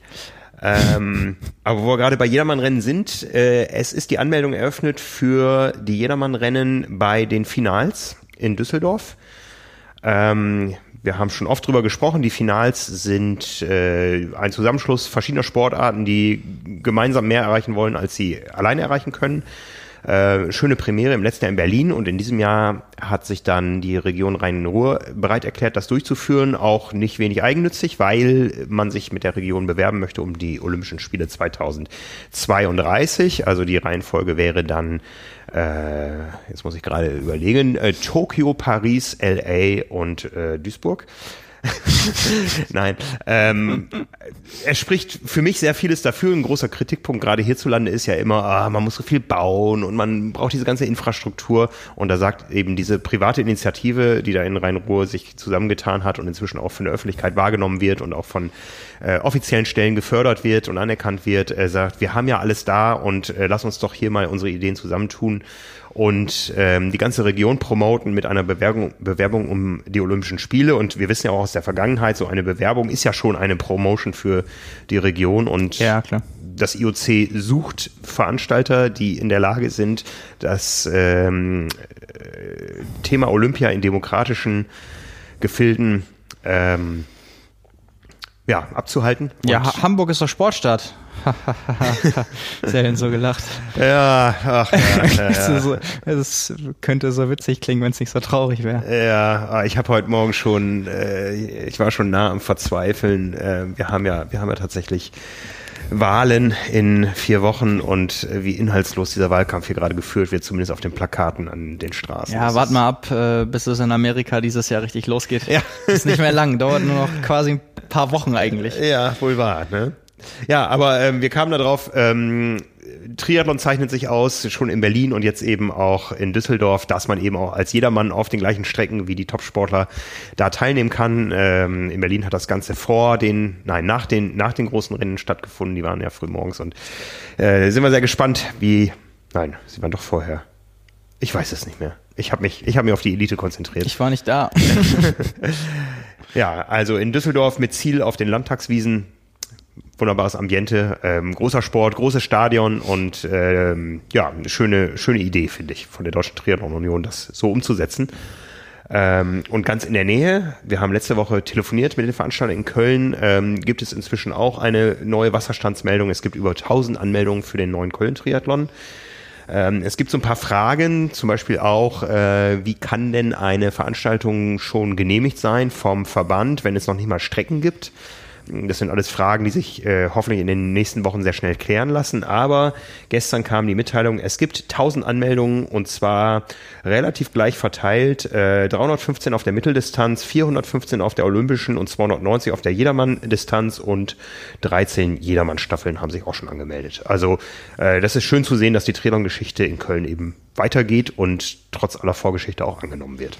Ja, ganz offensichtlich. Also wir haben ja letzte Woche erfahren, es gibt äh, für die drei Hauptdistanzen jeweils 1000 Startplätze und wir sind ja jetzt noch wirklich ganz weit vor der Veranstaltung und von der Veranstaltung entfernt. Also, dass man da wahrscheinlich in den ja, ich weiß nicht, ob, so, ob man so viele da auf der Mitteldistanz zusammenbekommt, aber dass da letztendlich Jedermann-Distanz und olympische Distanz vielleicht auch ausverkauft sein könnten, hm. halte ich irgendwie doch schon für realistisch. Also wenn ja. man das so, so sieht, jetzt quasi direkt nach Anmeldestart jetzt knapp ein Drittel und 415 äh, schon bei der olympischen Distanz von 1000 möglichen sofort nach einer Woche spricht dafür, dass das auch äh, dann in den kommenden Monaten irgendwann voll sein wird, denke ich. Es ist ja noch lange hin. Eben. Es ist ja noch lange hin. Ich meine, etablierte Veranstaltungen, die seit Jahren rumpelfrei laufen, äh, da kennen wir es auch, dass es innerhalb von Minuten ausgebucht ist. Ja. Das, ähm, ja, manche Dinge. Ich meine, äh, auch wir kennen es, wir haben unsere Swim 100 mal 100, ja. Ähm, wir haben zwei Selbstläufer im Programm, das ist äh, Hamburg und Langen. Die sind lange, lange ausverkauft. Ich weiß jetzt gar nicht, ob es für das dritte noch offene Event in, in Dresden noch Restplätze gibt. Ähm, da war letzte Woche äh, der Wasserstand 80 Anmeldungen für 100 Plätze. Also ähm, ja, ist natürlich eine andere Dimension mit 100 Leuten gegenüber 3000, aber ähm, wir kriegen das Becken auch schon voll. Ja. ja, wie gesagt, ich bin ab Montag im Trainingslager fliege mit Hannes Hawaii Tours nach Fuerteventura, bin da in zwei sich überschneidenden Camps, erst unter der Leitung von äh, Utz Brenner und dann unter der Leitung von Ricarda Lisk, habe nicht dieses, was ich gerade auf dem Kopf und auf dem Schreibtisch habe, aber habe Podcast-Equipment dabei. Das heißt, es wird in nächster Zeit auch wieder den einen oder anderen Talk geben. Du hast auch einige in Vorbereitung, also nächsten Montag, den ersten äh, nach der Super Bowl Nacht mit schon angekündigt Thorsten Radde. Ja. Äh, wir haben es extra auf den Nachmittag gelegt, weil Thorsten äh, als Football-Fan ja ausschlafen muss. Ja. Äh, aber nee, da sind wir im Austausch, haben uns äh, in viele Richtungen was überlegt. Es wird, glaube ich, sehr spannend. Und äh, ja, deswegen in den kommenden Wochen und wahrscheinlich dann sogar eher Monaten, wenn du da bist, äh, relativ viel Triathlon-Talk. Ja, ja, ich werde einiges mitbringen. Vielleicht werde ich auch schon was von dort veröffentlichen. Ich habe Montag zeitgleich zu euch einen Termin, aber das verrate ich noch nicht mit wem. Ne? Also ähm, ja, und dann ist der Super Bowl gewesen. Wir haben ja, wir haben ja, wenn wir so in die in die Apple Charts reingeguckt haben bei dem Podcast, äh, ganz oft nur Football, ähm, Basketball und manchmal Fußball vor uns. Und äh, wir wittern jetzt so ein bisschen äh, die Chance. Ja, Football erlebt dann nächste Woche nochmal Hochphase. Auf jeden Fall. Danach ist dann wahrscheinlich ruhig und dann kommt Fußball und macht alle platt. ja, ja. Ich meine, wir waren jetzt mit der Episode von Björn Geßmann. Äh, wie gesagt, die hat ähnlich viel Zugriffe wie wie ähm, unsere Carbon-Laktat-Episoden. Aber wir waren waren, wir haben es bis auf Platz zwei in den Apple Charts geschafft. Ähm, vor Rudi Völler. Ja. und hinter Gelb schießt keine Tore. Ja. ja ähm, ich weiß gar nicht, welcher Podcast das war. Das war der Titel der, der Episode. Ja, ja. Ne? Ähm, Vielleicht brauchen wir euch da draußen, ja, wenn ihr uns jetzt mal alle irgendwo fünf Sterne gebt in den Apple Podcasts und äh, ein paar schöne Rezensionen schreibt. Ihr könnt natürlich auch Kritik da reinschreiben, aber ich höre das gerade immer wieder. Ähm, ich höre ja auch andere Podcasts, ähm, dass diese, ich meine, wir haben uns da nie groß drum gekümmert, aber dass diese Sternebewertungen einfach auch wohl wichtig sind, dass man gefunden wird und so und ähm, viele von euch finden uns und vielleicht manche auch ganz gut, aber dafür, dass uns noch mehr Leute finden, gebt uns ein paar Sterne und dann werden wir uns mal ein paar reißerische Headlines äh, ausdenken, die auch Fußballer interessieren. Und dann ja, genau. stürmen wir irgendwann die Charts. Einmal ganz oben stehen, Simon. Ja, warten wir mal ab. Das muss man sich ja auch erarbeiten. Also wenn ihr uns doof findet, gebt uns auch einen Stern, aber schreibt wenigstens warum. Dann mögt ihr uns vielleicht irgendwann, wenn wir daran arbeiten. Ja, ich meine, an Kritik wächst man. Ich will mir das ja auch verdienen. Ich will ja nicht jetzt hier was geschenkt bekommen. Ja. Ne? Ich habe sogar, du hast es schon gesehen, ich habe jetzt sogar mobiles Podcast-Equipment. Das heißt, ja. äh, nicht jetzt wir beiden, aber man, man könnte jetzt theoretisch auch mal bei einer Laufeinheit ähm, podcasten. Also, ja, doch wir beiden. Das wäre doch lustig. Machen wir an einem Dienstag mal.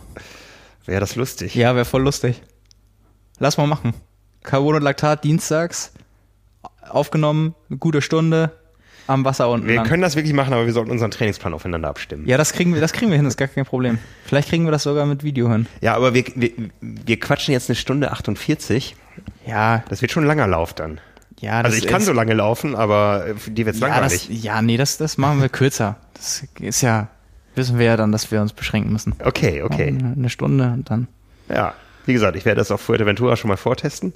Ja, das ist doch witzig. Bin gespannt, wen von euch ich da treffen werde. Also ähm, ich kann leider noch nicht in Carbon-Laktat-Radklamotten da auftauchen. Ähm, ihr seht aber mit äh, eurer Anmeldung zu, zu der Live-Show auch wieder unser Logo und äh, ja, demnächst könnt ihr es auch tragen. Es, da, es zieht sich noch ein bisschen. Ja. Aber bis es hier Kurzwetter dauert es äh, auch noch ganz, ganz lange. Wetter ist, ähm, sind wir da. Genau. Sehr schön. Gut. Ja, damit Dann, sind wir am Ende. Damit sind wir am Ende. Simon, wir sprechen hier in äh, drei Wochen wieder. Ja. Ich werde natürlich verfolgen, was ihr hier nächste Woche besprecht. Ja, also. Ist genug Zeit zu hören. Ich habe genug Zeit zu hören. Ja. Oder nimmst du beim Laufen nichts, nichts mit auf Fuerte? Hast äh, du immer Trainingsgruppen und kannst sozial laufen? Ähm, das weiß ich noch nicht. Ich habe mich noch nicht um die Trainingsprogramme gekümmert da und da ich äh, quasi in der zweiten Woche eines ersten Camps und in der ersten Woche eines zweiten Camps bin, ah, okay. muss ich gucken, wie kompatibel das ist. Ich bin bekennenderweise kein Großgruppenradfahrer, weil ich, ähm, weil das für mich auch Urlaub ist und ich dann vielleicht mit kleinen Gruppen, mit Menschen, die ich mir aussuche, ähm, da irgendwo mal die Königsetappen fahre und so. Aber ich brauche keine 20 Leute, die äh, in festen Abständen kreiseln. Das ist für mich nicht der der Erholungswert, den ich mir auch davon erhoffe, äh, abhängig, mhm. unabhängig davon, dass, dass ich hier auch meinen eigenen Trainingsplan verfolge da. Also ich ja. werde ganz äh, sicher morgens äh, mitschwimmen. Ich werde sicher auch den einen oder anderen Lauf mitmachen. Ich werde vielleicht auch das eine oder andere ähm, Gymnastikprogramm mitmachen. Ich werde mhm. ähm, äh, mich beim Essen mit den Leuten unterhalten äh, und mich unterhalten lassen. Ich werde bei den Abendveranstaltungen dabei sein, aber ja, wahrscheinlich nicht bei den bei den meisten Radtouren, weil das A nicht konzeptionell passt und B auch ähm, ich ein bisschen Freiheit da vielleicht brauche. Ja. In diesem Sinne. In diesem Sinne. Einen schönen Dienstagabend, Mittwochabend oder wann immer ihr uns hört. Genau. Vielen Dank fürs Zuhören. Ich bin nächste Woche wieder hier, dann wahrscheinlich mit Nils oder Marvin. Und äh, an der Stelle schon mal offiziell dir viel Spaß und Erfolg im Trainingslager. Ja, ich werde irgendwie auf irgendeinem Kanal von mir hören lassen. Alles klar. Gut. Bis zum nächsten Mal. Bis dann. Ciao, ciao. Ciao.